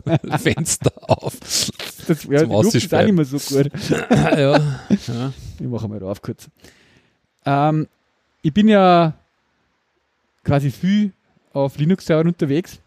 Hm. Ja. Schauen wir mal, ob sich das da ausgeht. Ja, Mittlerweile nicht mehr so viel, sondern mehr auf Google Was? Cloud-Servern. wir sind auch Linux, oder? Ja, Oder- schon, ach so, die aber haben da ja- hat man nicht mehr so viel mit der Konsole zu tun. Ah, das ist überhaupt da geil. Jetzt immer Die haben ei- ja, einen eigenen. Ja, okay, na, sag mal. Ähm, und da war ich immer schon halt irgendwie seit Jahren einfach, braucht man einfach, muss man sich ein bisschen mit dem VI anfreunden. Ha! Mhm. Ja? Ja. Ähm, und das war mir nie ein Thema, nie ein Problem, ja, und ist mir nach wie vor auch nicht. Ja. Ja. Ähm, aber irgendwann habe ich mir jetzt einmal gedacht, hm, ich tue jetzt nicht eigentlich sonst so viel und so gern auch, wenn ich so Config-Files und YAML und alles bearbeite, ich, ich, für Docker und, und, und für Kubernetes und so, so viel mit Visual Studio Code. Ja. Eigentlich war es doch cool, wenn ich das Visual Studio Code immer hernehmen konnte und gar nichts mehr mit VI da muss. Okay. Und dann habe ich mal ein bisschen googelt und bin auf ein Tool gestoßen, ja, Mhm. äh, das nennen sie RMate, Mhm. Ja. sowie äh, warte mal, Remote Mate. Ja. Mhm. Äh, das kommt halt aus der Zeit von TextMate. Mhm. Ja. Ähm, und jetzt haue ich da mal einen Link ein. Es gibt halt für Visual Studio Code ein Plugin. Ja. Das nennt sie Remote Visual Studio. Mhm. also Remote VS Code. Ja? Ähm, und wie das funktioniert, ist im Prinzip, oder wie das beim RMate da schon funktioniert hat, das RMate, das, also R-Mate, ist ein Programm, was man sich sozusagen auf einen Linux-Server installiert. Mhm. Ja? Und im Visual Studio Code installiert man sich dieses Visual Studio Remote Plugin. Mhm. Und wenn man das installiert hat, kann man quasi beim Visual Studio, wenn man es aufmacht, sagen, start halt da quasi diesen Visual Studio Remote Server halt mit. Dann läuft lokal bei dir am Mac, wenn du das Visual Studio Code offen hast, auf einem gewissen Port 250.000 irgendwas oder so, mhm. uh, so ein Remote Client, Server, Dingsbums. Okay. Der wartet halt quasi auf Anfragen. Mhm. Und dann, wenn du dann auf einen Linux-Server verbunden bist, musst du nur quasi einen Tunnel machen, der den Port von dem Linux-Server zu dir umtunnelt, mhm. ja, auf diesen Port hin, wo dieser Remote-Server läuft halt. Ja. Ähm, und dann kannst du jederzeit einfach RMate dort aufrufen und irgendein File editieren. Mhm. Und das File geht halt bei dir in Visual Studio Code lokal auf. Okay. Ja. Und dann editierst du es da und sagst Save, machst es wieder zu und es wird am Server quasi remote gespeichert. Okay. Ja, das heißt, ich rufe am Server nicht mehr VI irgendwas File auf, mhm. sondern RMate-File. Mhm. Dann geht es lokal in Visual Studio Code auf. Geil, ja. Dann editiere ich es, mache es wieder zu und arbeite am Linux-Server in der Konsole wieder weiter. Okay. Und ich habe mir einfach halt in meiner SSH-Config, weißt du, bei den ganzen Server, wo ich halt so arbeite drauf, mhm. diesen automatisch diesen Forward halt gemacht, mit mhm. diesem Port. Mhm. Also, dass immer dieser Port 2000 mhm. also lokal zu mir hertunnelt wird. Okay. Ja, also brauche ich das auch nicht immer explizit beim SSH-Verbinden angeben oder so. Ja. ja. Und dadurch habe ich jetzt, und dann habe ich einfach auf alle meine Server das Arrowmate installiert. Mhm. Und jetzt brauche ich halt nichts mehr mit VI da. Okay. Ja. Ja, cool. Das ist eine ganz coole äh, Geschichte jetzt. Ich meine, jetzt nichts gegen ein VI, ja. Mhm. Aber wenn ich halt eh schon ständig in Visual Studio Code irgendwelche Sachen mache und das eh immer offen habe, wieso nicht einfach irgendwelche Files auch da von Remote mit dem bearbeiten? Mhm. Funktioniert echt tadellos. Ja. So was ähnliches gibt es ja für einen Sublime-Text übrigens. Wahrscheinlich, ja. RSUB. genau, da ist nämlich auch so. Ja. Ich glaube, funktioniert fast Dürfte gleich. eine relativ alte Geschichte sein, weil es kommt aus Textmate-Zeiten halt, weißt du, oder noch früher vielleicht sogar. Oder, ah, okay, das, da gibt es jetzt schon wieder was Neues. Remote Supple heißt das dann. Ja. Genau, wo du aber auch, wo er also, genau, SSH Connection, Port Forward und dann sagst du halt R Supple und dein Filename und dann, genau. Mhm. Ich muss ja sagen, ich, ja, ich meine, ich probiere schon hin und wieder nur VI. Also prinzipiell kann ich schon VI. also die Kommandos und so. Also ich komme wieder aus, aus dem Insert-Modus zum Beispiel und zum Schichten. Nein, konnte konnt eigentlich schon. Aber es ist halt trotzdem, dann denken wir wieder, ja, die Zeit für sowas ist vorbei. Irgendwo. Also gerade wenn du dann ausschaust, eher einen Sublime-Text oder so, den ich eigentlich ganz gern habe und wo ich eine Lizenz habe mhm. und wie schnell dass du eigentlich bist, wenn du da Zeit wieder was mit dem machst und wie ja. geil das ist, damit die Tabs und hin und her verschirmen und Multi-Cursor und hin. Ja. Das kannst du auch alles mit VI machen, das ja. ist schon klar, mit Plugin-Manager und so. Ja, aber du wirst ja irre und der kann das schon alles. Ja. Und das ist halt einfach, ja, einfach moderner. Mhm. Und dann konfigurierst du halt dann über JavaScript und JSON und hin und her. Also, ja, genau. Mhm. Ja, das Remote Suppl haben wir da auch noch eine. Also ja, Sublime Text taugt mir eigentlich auch immer. Vor allen Dingen sind die nicht einmal so schlecht, ehrlich gesagt, wenn du jetzt ein Java-Projekt einballerst. Das ist mir neulich wieder aufgefallen. Erst einmal, weiß nicht, wie die dann, aber das ist echt, echt extrem schnell indiziert. Ein richtig große Projekte und nämlich auch bis zu einem Grade indiziert, wo er zum Beispiel die ganzen Symbols und so drinnen hat, wo du halt dann wirklich hergehen kannst, zum Beispiel auf a, du rufst jetzt, du hast jetzt in deinem Code irgendwie drei Object.some Method, mhm. dann gehst du auf some Method hin, sagst F12 und dann hupft er da in die Implementierung von der Methode. Okay. Und wenn es mehrere Implementierungen gibt, schlagt er da die ja vor. Mhm. Aber ist ziemlich cool gemacht. Also man kann auch mit Java-Programme also es müssen jetzt keine Shell-Scripts oder irgendwas sein, ja, ja. was da immer aufreißt, sondern du, ja. Mhm, mhm. Nein, ich weiß nicht, tut es ja viel einfach quasi, wenn ich so äh, Files jetzt da offen habe im, im, in Schnicks, äh, im, im Visual Studio Code, dann auch direkt quasi da die Konsole halt oder den Terminal da aufreißen.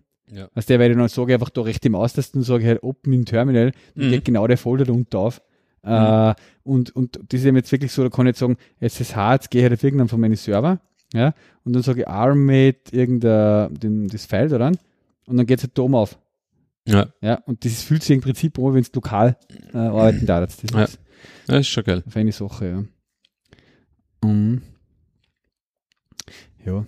Generell äh, bin ich da jetzt auch voll ja, habe ich ein bisschen nachgedacht, wie meine Arbeitsweise mit Visual Studio Code und die Folder und so weiter halt ist, gell? Mhm. Äh, dass ich da wirklich jetzt oft einfach hergehe und angefangen habe, einfach so mit Drag and Drop halt aus dem Finder irgendwelche Folder auf das Visual Studio Code Symbol zu ziehen, ja, oder eben ein bisschen mehr mit Drag and Drop wieder halt arbeiten oder einen Finder einfach ein Symbol nehmen, also ein Folder nehmen und auf dem Terminal ziehen, quasi, dass ich gleich in dem Folder drinnen bin mit dem Terminal dann. Mhm. Ja, äh, und da habe ich mir jetzt auch von der, was für mich immer so ein bisschen Thema war, wenn ich mit Git Tower arbeite, ja, war für mich immer das Ding, jetzt bin ich in irgendeinem Repository drin im Git Tower, mhm. ja, und möchte gern äh, das Repository jetzt mit dem Visual Studio Code bearbeiten.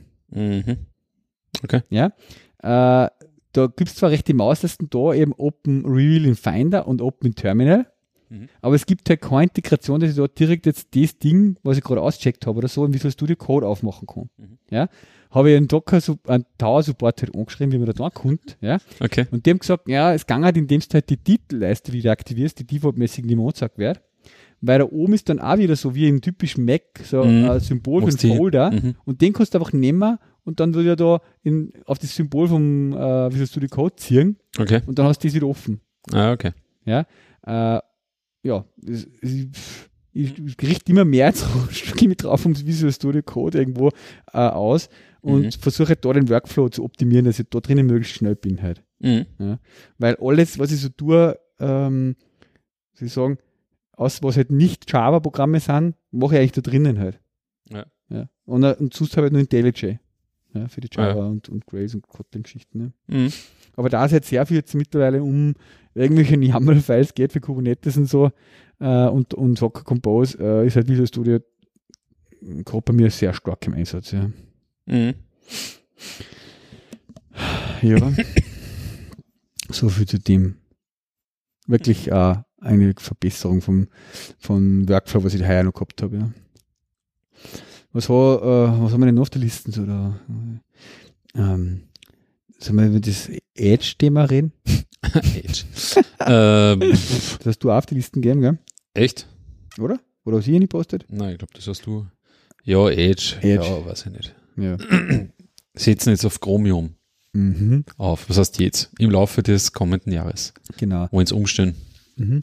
Ähm, auf die Rendering Engine. Ja, oder? Von Chromium. Vom Chromium. Also das heißt das nicht, dass sie in Chrome verwenden, Nein. sondern im Endeffekt halt diese WebKit-basierte Rendering Engine. Mhm. Mhm. Mir ist ja da die, die Ableitungshierarchie gar nicht mhm. mehr ganz klar. Ja. Aber irgendwann hat ja Safari und Chrome haben sie dann ja mal getrennt da. Die haben sie mal aufgesplittet irgendwie ein bisschen, oder? Äh, äh, weil vorher haben sie ja. gemeinsam immer an dem WebKit-Ding gearbeitet. Mhm. Und ich weiß jetzt gar nicht mehr, wie da die genaue Hierarchie ist, ob so quasi, wer, von wem da noch was abgeleitet ist. Ja, der ursprünglich ist das Ganze von diesem Conqueror und, und Dings gekommen, oder? Von der Seite. Ich glaube, ja. ja. Mhm. Aber auf jeden Fall hat halt Microsoft gesagt, naja, wir bauen jetzt keine eigene Rendering Engine mehr für ein Edge, sondern wir nehmen einfach die Chromium Rendering Engine her im Edge. Es wird noch ja. einen Edge Browser geben halt. Der mhm. kommt sogar auf dem Mac, oder? Haben sie gesagt? Genau. Haben sie gemeint, ja. Ja ähm, ja, ist natürlich ein bisschen schon nachteilig, wenn es quasi da noch weniger Diversität gibt, quasi im Browser. Ja, sagen einige halt. Ich meine, ja. hm, ich weiß jetzt auch nicht genau, wie. Ich, ich weiß nicht, ob es eh jemals so, da bin ich jetzt auch wie, wiederum eh zwängt drin in dem Frontend-Zeug. Aber eigentlich so die Anforderung, die man heutzutage halt eigentlich oft hat, ist, dass es halt nur im IE11 geht. Ja. Weil der halt noch da ist irgendwo. ich weiß es nicht, wie, wie schlimm das der Edge jetzt an sich war. Ob der überhaupt so schlimm war. Nein, der war eh gut. Ob der sehr standardkonform ja. unterwegs war im Endeffekt immer.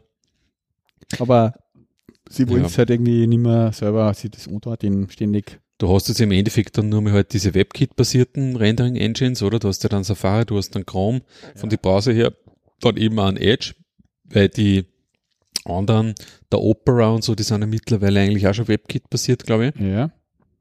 Und dann hast du halt eigentlich nur mehr in Firefox. Firefox. Der und Rendering. Diese, wie heißt die, Fuchsia? Nein, nicht Fuchsia. Weiß ich gar nicht. Ja. Ja, ähm, und. Ich meine, in Firefox nur so nebenbei Quantum hast, oder?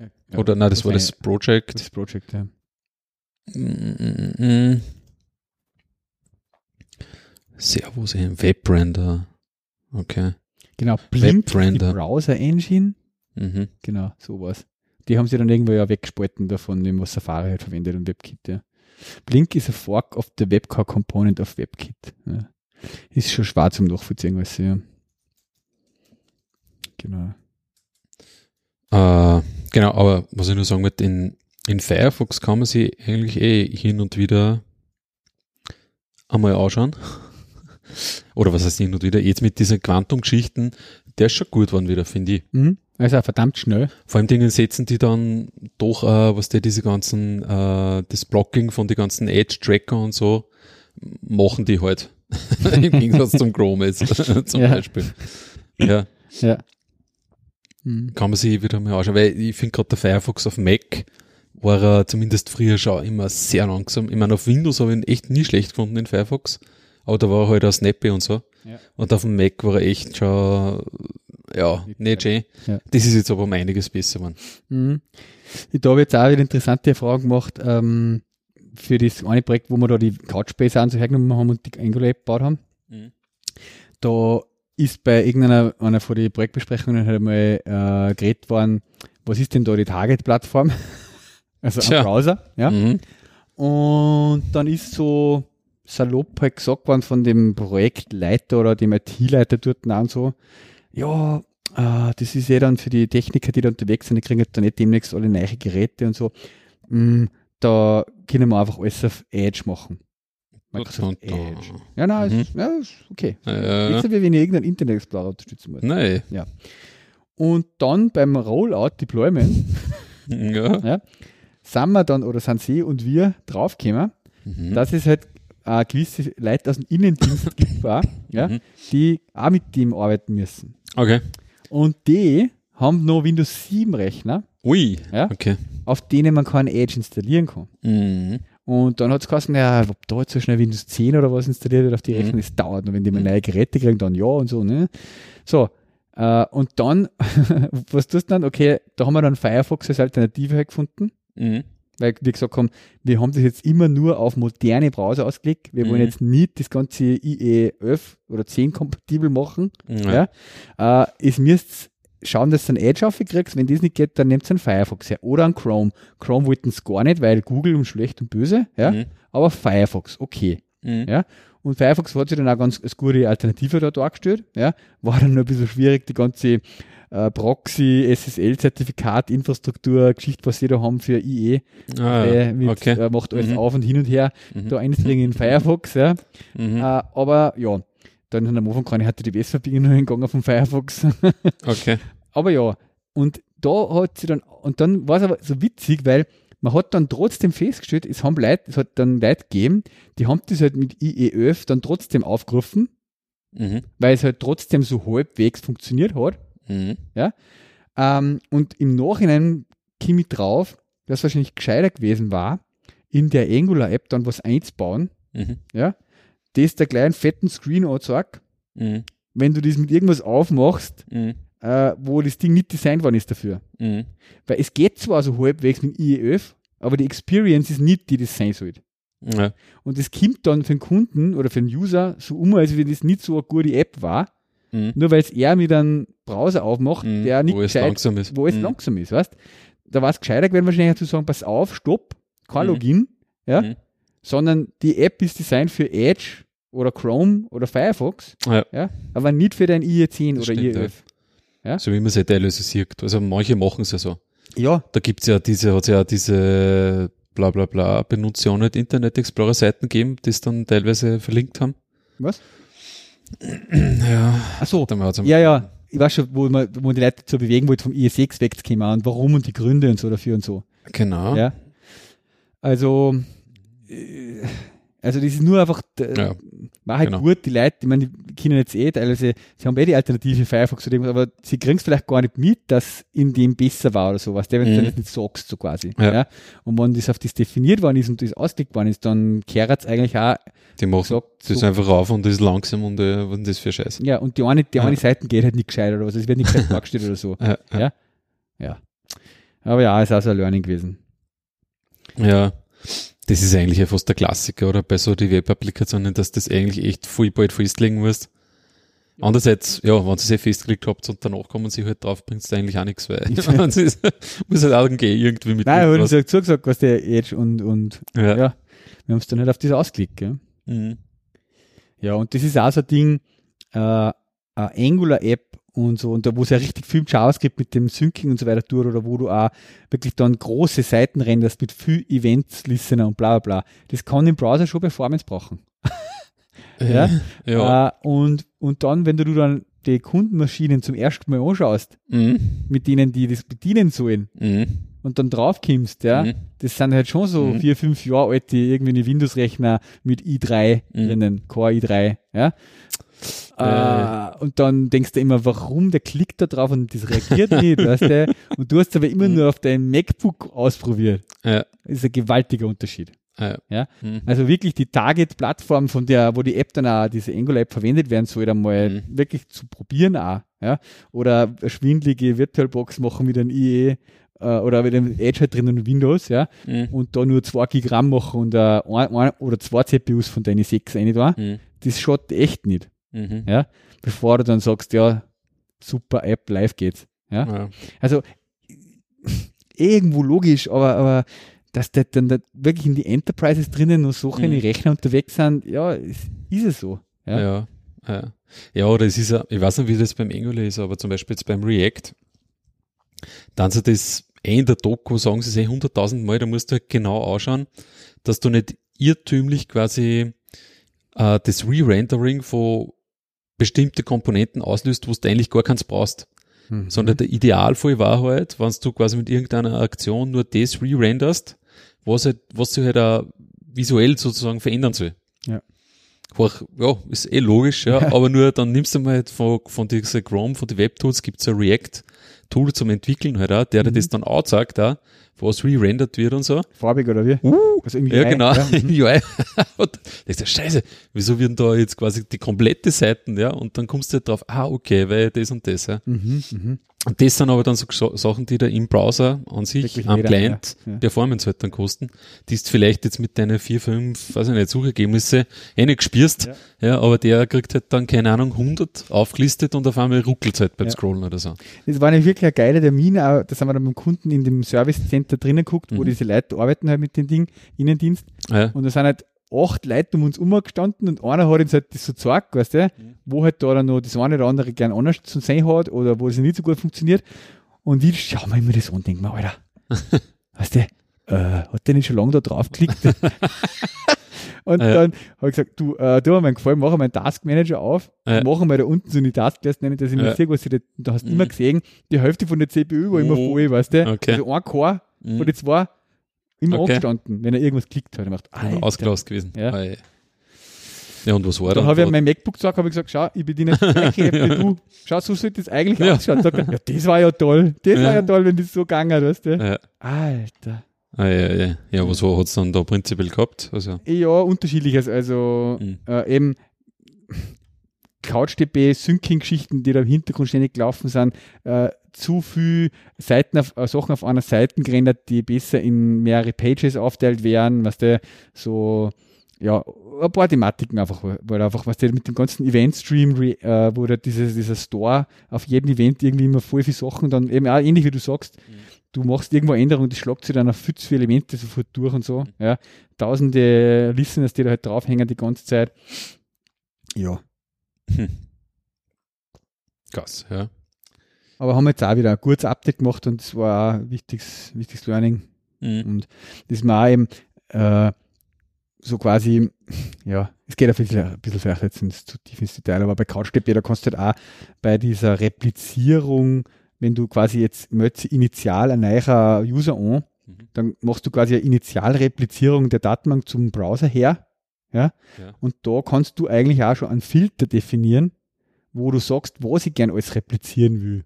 Mhm. Weil bereits äh, gelöschte Elemente zum Beispiel, ja, die irgendwann vorher, bevor ich mich da zum ersten Mal hinconnect, schon gelöscht worden sind, mhm. die interessieren mich eigentlich bei meiner Initialreplizierung gar nicht mehr.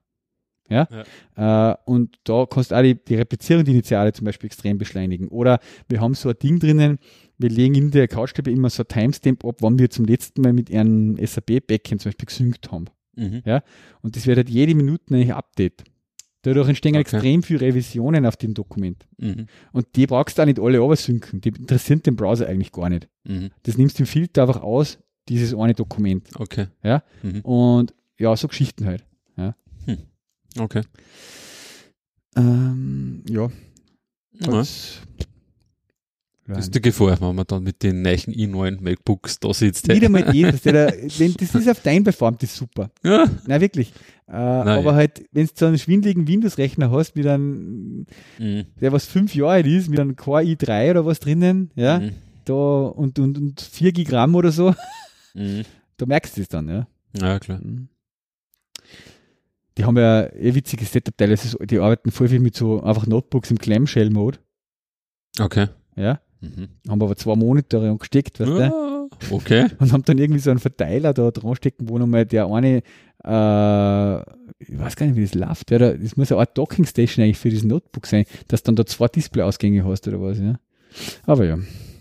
Okay. Hm. Na gut, so viel zu dem. Ja, es ist ja, ich habe mir jetzt eben auf Notebook-Check und so, auf voll viel so Notebook-Reviews durchgelesen. ah, das ist echt teilweise, weil ich ja geschaut habe, ja, vielleicht, weiß ich nicht, da ein Windows-Laptop oder so, weil du dann doch einen Tausender sparst, beim gleichwertigen Gerät, so von der Hardware her zumindest. Mhm. Aber dann, wenn ich dann wieder lese, so, also unter dem Kapitel Emissions und so, wo die halt dann schreiben, ja, naja, dann ist halt dann doch immer wieder der Lüfter angesprungen und wir haben eigentlich gar nicht gewusst, wieso. ja, Mhm. weil, äh, und das hast echt immer nur heutzutage auch bei diese äh, Windows-Laptops anscheinend, bei manchen, dass der Hund dann einfach wirklich immer dann Vollgas aufgefahren beim Lüften, ja, oder zu irgendwelche Zeit auf einmal wieder zum Lüften anfangen. Das ist etwas, das, das kenne ich eigentlich so vom MacBook Mhm. gar nicht mehr. Wenn Also- man das zum Lüften anfängt, ja okay, dann, Weißt halt, weil weißt, irgendein Bild läuft oder Ja, irgendwie so. ja. Bei mir ist es auch manchmal so, dass ich mal Lüften anfange, dann weiß ich immer, jetzt ist wieder einer von meinen Safari-Tabs auf 100% hängen geblieben. so, ja? okay. Dann gehe in? Activity Manager rein und sehe, ein Safari-Prozess läuft auf 100%, Mhm. den kill ich raus, Mhm. es ändert sich im Safari nichts, Mhm. Aber dann ist wieder alles ruhig. Aber ist der recht laut, wenn er lüft? Nein. Im Voranschlag? aber du eben, hörst eben. es halt nicht. Die sind, Ja. ist ja klar, genau. Ja. Aber eben, die sind ja nicht einmal dann, aber da nicht gibt's ja auch, die gehen über 40 Dezibel und so, Ja. gell? Was ich jetzt letzte Woche oder vor zwei Wochen zum ersten Mal gehabt man sieht es jetzt nicht mehr, aber da hat er irgendein, da ist er mal wirklich abgestürzt, quasi, wirklich crashed, da hat sich halt wieder Mhm. eine kleine Panik oder irgendwas ausgeschalten. Hm. Und da hat er einmal, das habe ich direkt, direkt geschreckt, wie ich da vorgekommen bin, einmal so einen Volllüfter gemacht. Da hat er so gemacht. Okay. Da hat es richtig da einen Staub ausgeblasen. Oh, Also da ich richtig da, was der so krass. überall so Staubpunkte gehabt von den Okay. Lüftungsschlitze. Wahnsinn. Also er hat wirklich im Abstand der Lüftungsschlitz hat er einfach einmal so ausgeblasen Okay. hat sich dann ausgeschalten. Ja? Mhm. Keine Ahnung, das habe ich noch nie auf irgendeinem Mac erlebt. Okay. Dann habe ich ihn wieder eingeschalten, ist wieder normal gelaufen, aber der hat sich einfach mal so ausgeschalten und Mhm. so ausgeblasen. Das macht er auch nicht beim Starten, oder? Weil der lüft Nein, das macht er beim Starten- durch, oder? Beim Starten? Mm, nein, mir noch nie aufgefallen Okay. eigentlich. Ne? Mhm. Ach ja, ja. So ist das. Ja, War, warte mal. Wie ist das jetzt da mit? ah ja, Ausblick haben wir schon gehabt, genau. Schon wieder vergessen. Ja, was haben wir noch für Punkte? Du, du, jetzt habe ich schon wieder zugemacht. mhm. Ähm, ähm, ähm, ähm, ähm. Ja, puh. Kong? Was war Kong?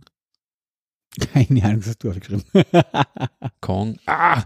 Ich weiß schon wieder, das war, hat etwas mit den Microservices zum Tag gehabt. mhm. Das haben wir auch mal angeschaut, ja. Ah, das war aber nicht einmal so in- uninteressant. Nicht einmal so interessant. ähm, das ist, was war denn das? Der Kong. Das war, das ist ein Open Source Proxy, äh, der so ein bisschen als Gateway halt auch so für Services dient und da bestimmte ähm, Features halt hat, die du in so einer Microservice-Umgebung halt haben magst. Wie zum Beispiel so Load Balancing über bestimmte Service-Instanzen halt hinweg, dass er erkennt halt, dass äh, der eine Service, der wird jetzt da zupflastert mit Requests und kommt quasi gar nicht mehr nach von den Responses her. Mhm. Jetzt leite mir auf den, auf das Backup oder so nach, ja, von dem Service. Oder Health-Checks und so ausführt und dann halt auch merkt, okay, wenn jetzt irgendein Service nicht da ist und dann halt irgendwie weiterleitet zu einem anderen, zu einer anderen Instanz. Oder auch zum Beispiel OAuth, ähm, oder? Genau, Authentication oder übernimmt, den Authentication-Teil zum Beispiel. Ja, ich weiß jetzt auch nicht mehr genau. was Also das ist ja Engine X. äh, ba Ja, Basis genau. vom Nginx implementiert Ja, mit genau. Lua. Mhm. Genau. Hm. Habe ich damals ganz interessant. Wir haben den dann nicht eingesetzt, aber ich habe mir mal lokal ein bisschen gespielt damit. Und ich habe es einfach ganz interessant gefunden, dass du das quasi als Proxy einfach so mal vor deine ganzen Services hängen kannst Mhm. und der dann halt eben, ja, eh, genau diese Features halt eben dann bietet.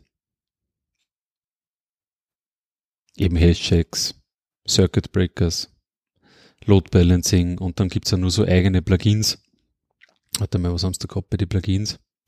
Ich glaube, das war ja Authentication zum Beispiel, wo er halt dann eben mal geschaut hat, dass quasi deine ganzen Services halt auch über Authentication quasi nur äh, zugänglich sind und da haben sie zum Beispiel OAuth-Plugin, wo du halt dann OAuth Mhm. ähm, OAuth-Tokens kriegst, damit du, also so Access-Token und den ganzen Klimbim. Ja. Okay. Genau. Also wer da mal in die Richtung was macht mit so Microservice-Geschichten, neich macht und da nichts hat und irgendwie tendiert dazu, dass er sich da alles irgendwie jetzt selbst implementiert oder auch den OAuth-Teil irgendwie selber über einen Spring Security, OAuth, bla bla bla Server und so. Also ist einmal diese Sachen vielleicht vorher mal anschauen. Da gibt's ja, auch- das habe ich auch noch nie so ganz durchschaut oder habe ich noch nie so richtig mir gedacht, das ist was für uns war oder haben wir nicht, da hat halt nichts passt. So richtig so online, äh, diese Authentication, gibt's ja auch so Services. Das, wie heißt das Ding, das große da dann? Ähm, Es gibt dann OAuth, na, OAuth Auth Zero. Zero, oder? Auth Zero Ja. heißt das Ganze, Genau, oder? Auth Zero, so heißt das, genau. Ja. Mhm. Äh, was einfach voll viel sagen, ja, wenn du jetzt irgendwie so eine App baust, dann also nimmst du halt einfach das daher Mhm. äh, und baust da gar nicht selber irgendwie ein Authentifizierungs- und, und Ding-Service, ja. Äh, Habe ich aber auch noch nie eingesetzt, ja. Mir sind die nur untergekommen, weil die ja ziemlich gute Doku so prinzipiell haben, wie so das OAuth an sich funktioniert. Mhm. Mhm. Was in Wirklichkeit dann ein, äh, ein Doku ist über die Features von einem Server, aber Ja. die haben halt da alle möglichen Anwendungsfälle halt dann eben abdeckt. Ne? Ja, ist ja interessant. Die machen, bieten das ja auch fe- fix fertig out of the box an quasi für äh, quasi on-premise auch und so, ja. Oder Ja, Cloud und Vor allem Dingen, was der, das ist dann schon so eine Sache, weiß ich nicht, du jetzt selber irgendwie, mein OAuth, so prinzipiell ist ja keine Hexerei, Hm? dass du das jetzt auch selbst machst, Ja. so implementierst und so. Aber auch halt auch nur prinzipiell. Ne? und so sicher ist man sich dann halt auch nicht. Ja. wenn du irgendwie ein Security Audit hast, ob das dann noch alles irgendwie halt, ja. Und da magst du vielleicht wirklich, gerade bei so nach außen erreichbaren Services, vielleicht wirklich davor irgendeine Authentication-Lösung haben, die vielleicht ein bisschen mehr bulletproof ist, als wie Ja. irgendwas selber gestricktes. Ja. Ich meine, die Spring Security und hat Genau, ja das sind eh schlechte Geschichten. Genau. Äh, das ist, da kannst du schon halbwegs sicher sein, dass das passt von wie es gemacht ist und dass das Ja. secure ist. Aber du musst halt das schon ganz gut verstehen, auch wie du das heißt, da hast du jetzt sehr viele Schrauben, die du tragen kannst von den Settings her. Genau. Äh, und die musst du halt einfach einmal auch unterschiedliche. Modi quasi, in, Genau. was du das fahren kannst Also und so. die Grant-Types und was ich, bis du das Genau. erstmal verstanden hast und so, Genau, was für genau, was genau, ja. genau. Das ist schon nicht so einfach. Ja. Ja. Mhm. Mhm. Stimmt, das war das Kongsex, das habe ich schon wieder ganz verdrängt gehabt. Nein, aber Verdrängt. So, lokal dann, wie war denn das? Ausprobiert, genau. Und das Geile ist, der läuft halt dann, der startet da den Nginx, dann hast du quasi für das Kong selbst halt so eine REST API, wo du dann sagen kannst, hey, pass auf, es gibt jetzt da eben den User Service. Und der User Service ist unter der und der URL halt erreichbar. Bumm, zack, ja. Ja. Und ab dem Zeitpunkt kannst du quasi dann über diesen Proxy halt auf den User Service drauf. Mhm. Und kannst halt schon quasi die ganze Funktionalität halt benutzen, die du halt der Kong dann bietet. Es ist halt wirklich so als Einstiegsproxy in deine Services halt gedacht. Ja. Weil wir da in dem Projekt auch ein bisschen diskutiert haben, so, weiß ich nicht, machen wir uns da selber irgendwie so ein Gateway?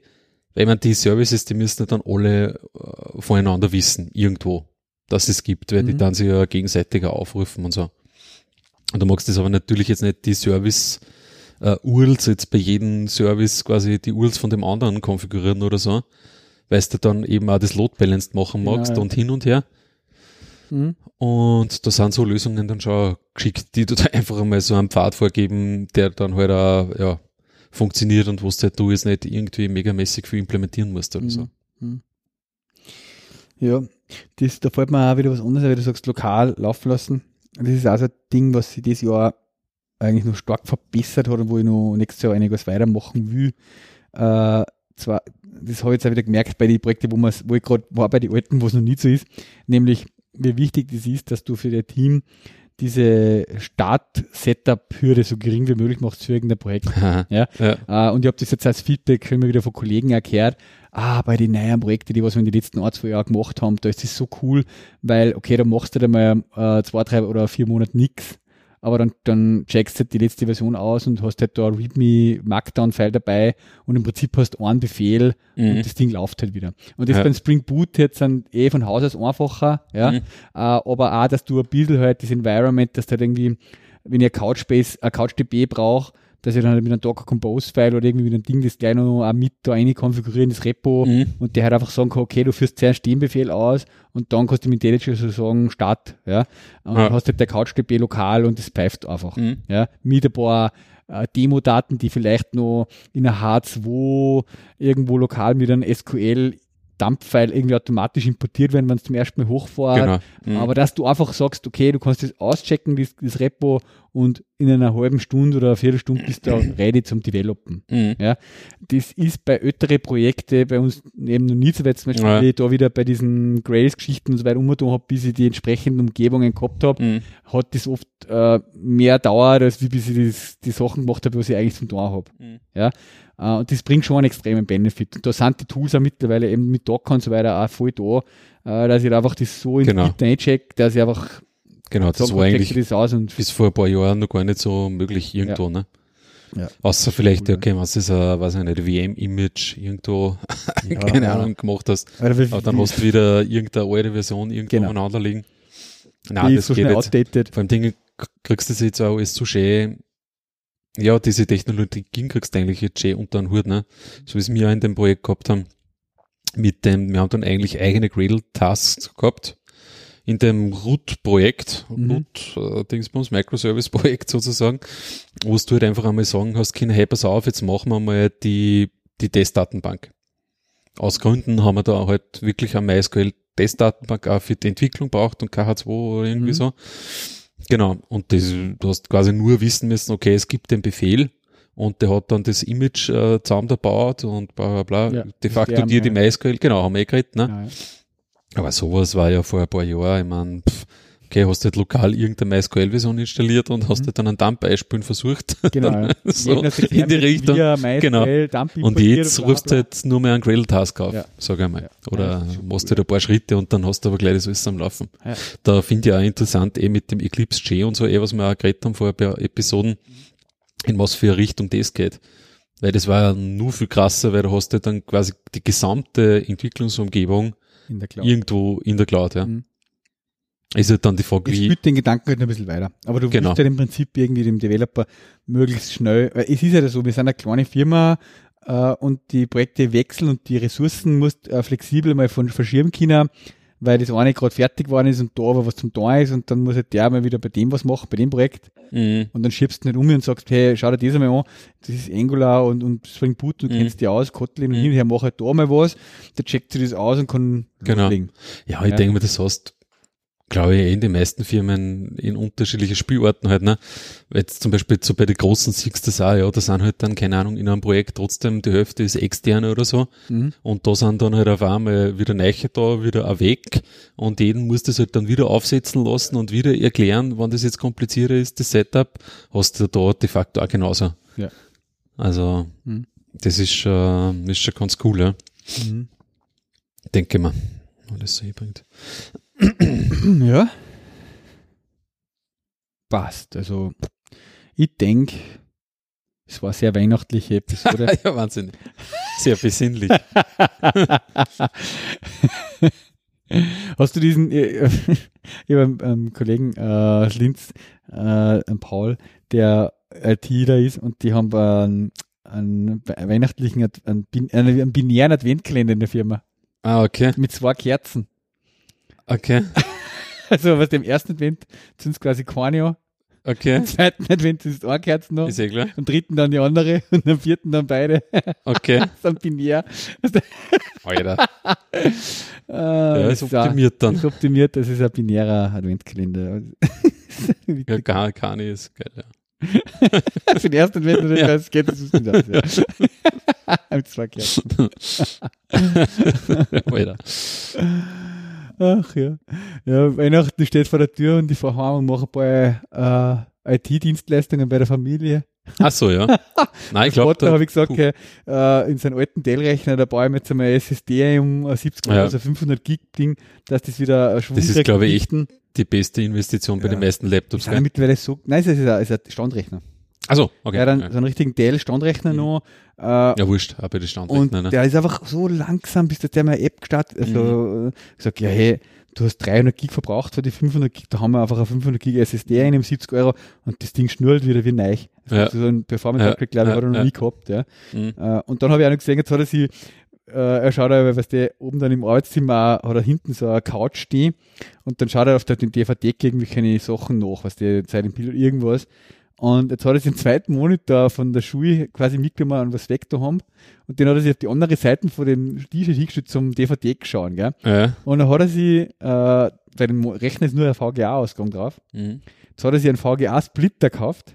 Mhm. Und hat den zweiten Monitor mit einem Splitter da angehängt. Ja, okay. mein Vater, ja, weiß ich schon zu helfen. Ja. ja, ja.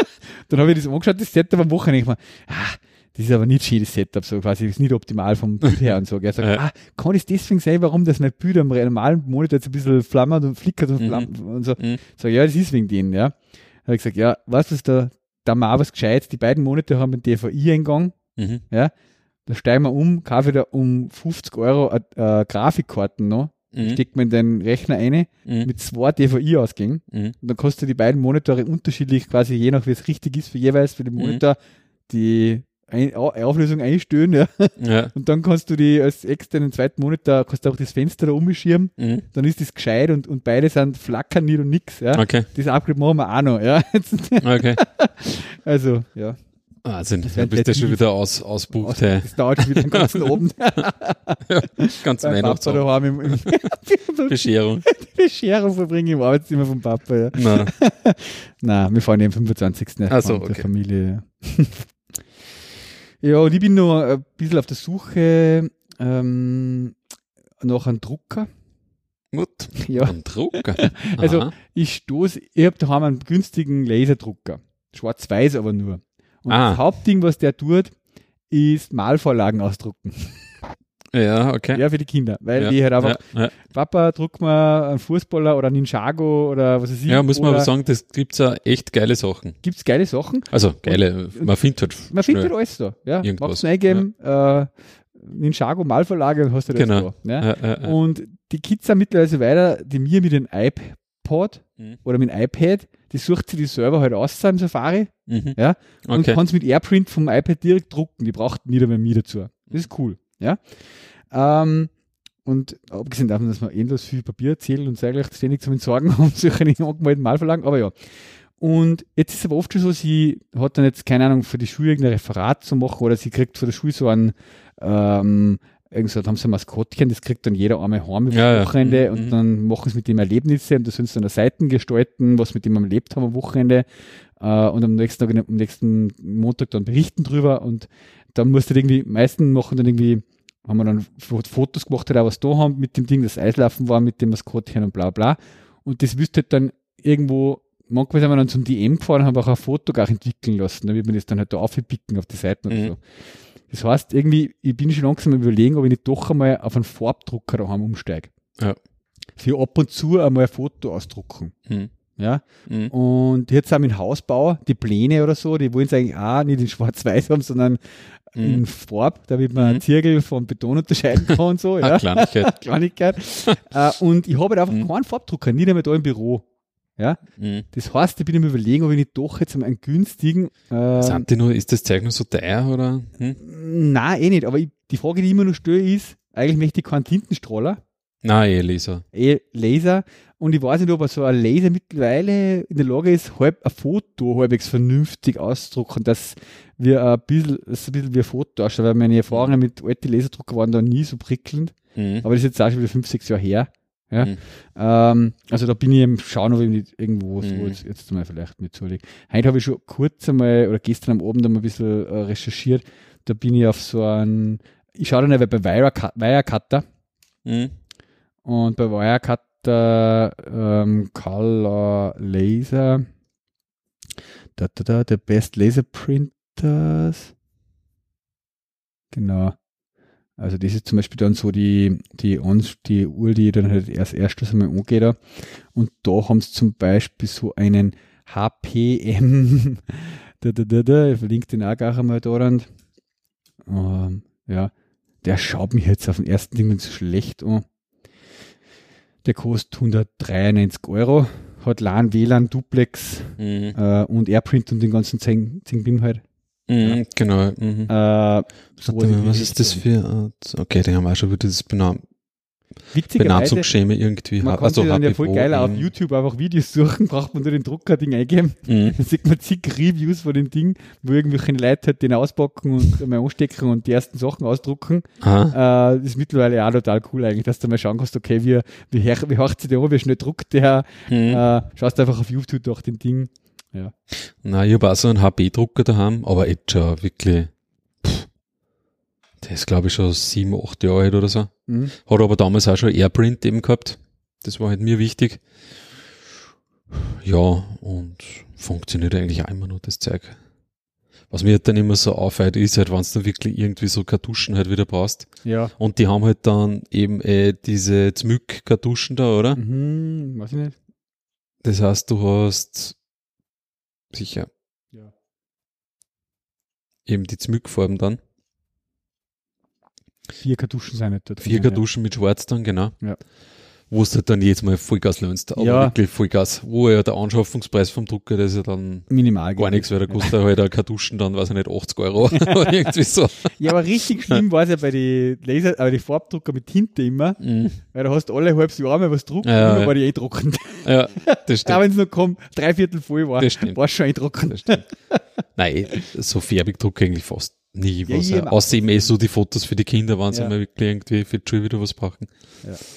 Aber- Ich überlege halt auch den, den nehme ich die meiste Zeit eigentlich vom Netz, Mhm. sodass die Kinder nicht ständig was ausdrucken können. Ja, Aber Ja. auf den Laser können sie Animalverlagen ausdrucken, was Ja, ja, in schwarz-weiß. Und den stecke ich ab und zu mal an, wenn ich ihn brauche oder so, ja. ja, ja. Ja, ja aber siehst du, preislich, das zeigt, das ist schon, ja die, die Kohle machen die sie immer jetzt über die die, teuersten so um die ja. 200 Euro, sage ich mal. So viel da haben, ne? Und es gibt ja noch eine eigene Kategorie, habe ich auf Wirecutter auch gesehen, richtige Fotodrucker. Mhm. Die sind aber eher so im 400 bis 600 Euro Segment. Okay, ja. Das sind halt dann auch Tintenstrahldrucker, wo halt irgendwie, da sind sieben oder acht Patronen drin. Ja, Mhm. und die machen natürlich wirklich hochqualitative Fotoausdrucke, aber Ja. brauche ich ja nicht. Ja. Da gehe ich lieber Ah. noch, da zahle ich Ah.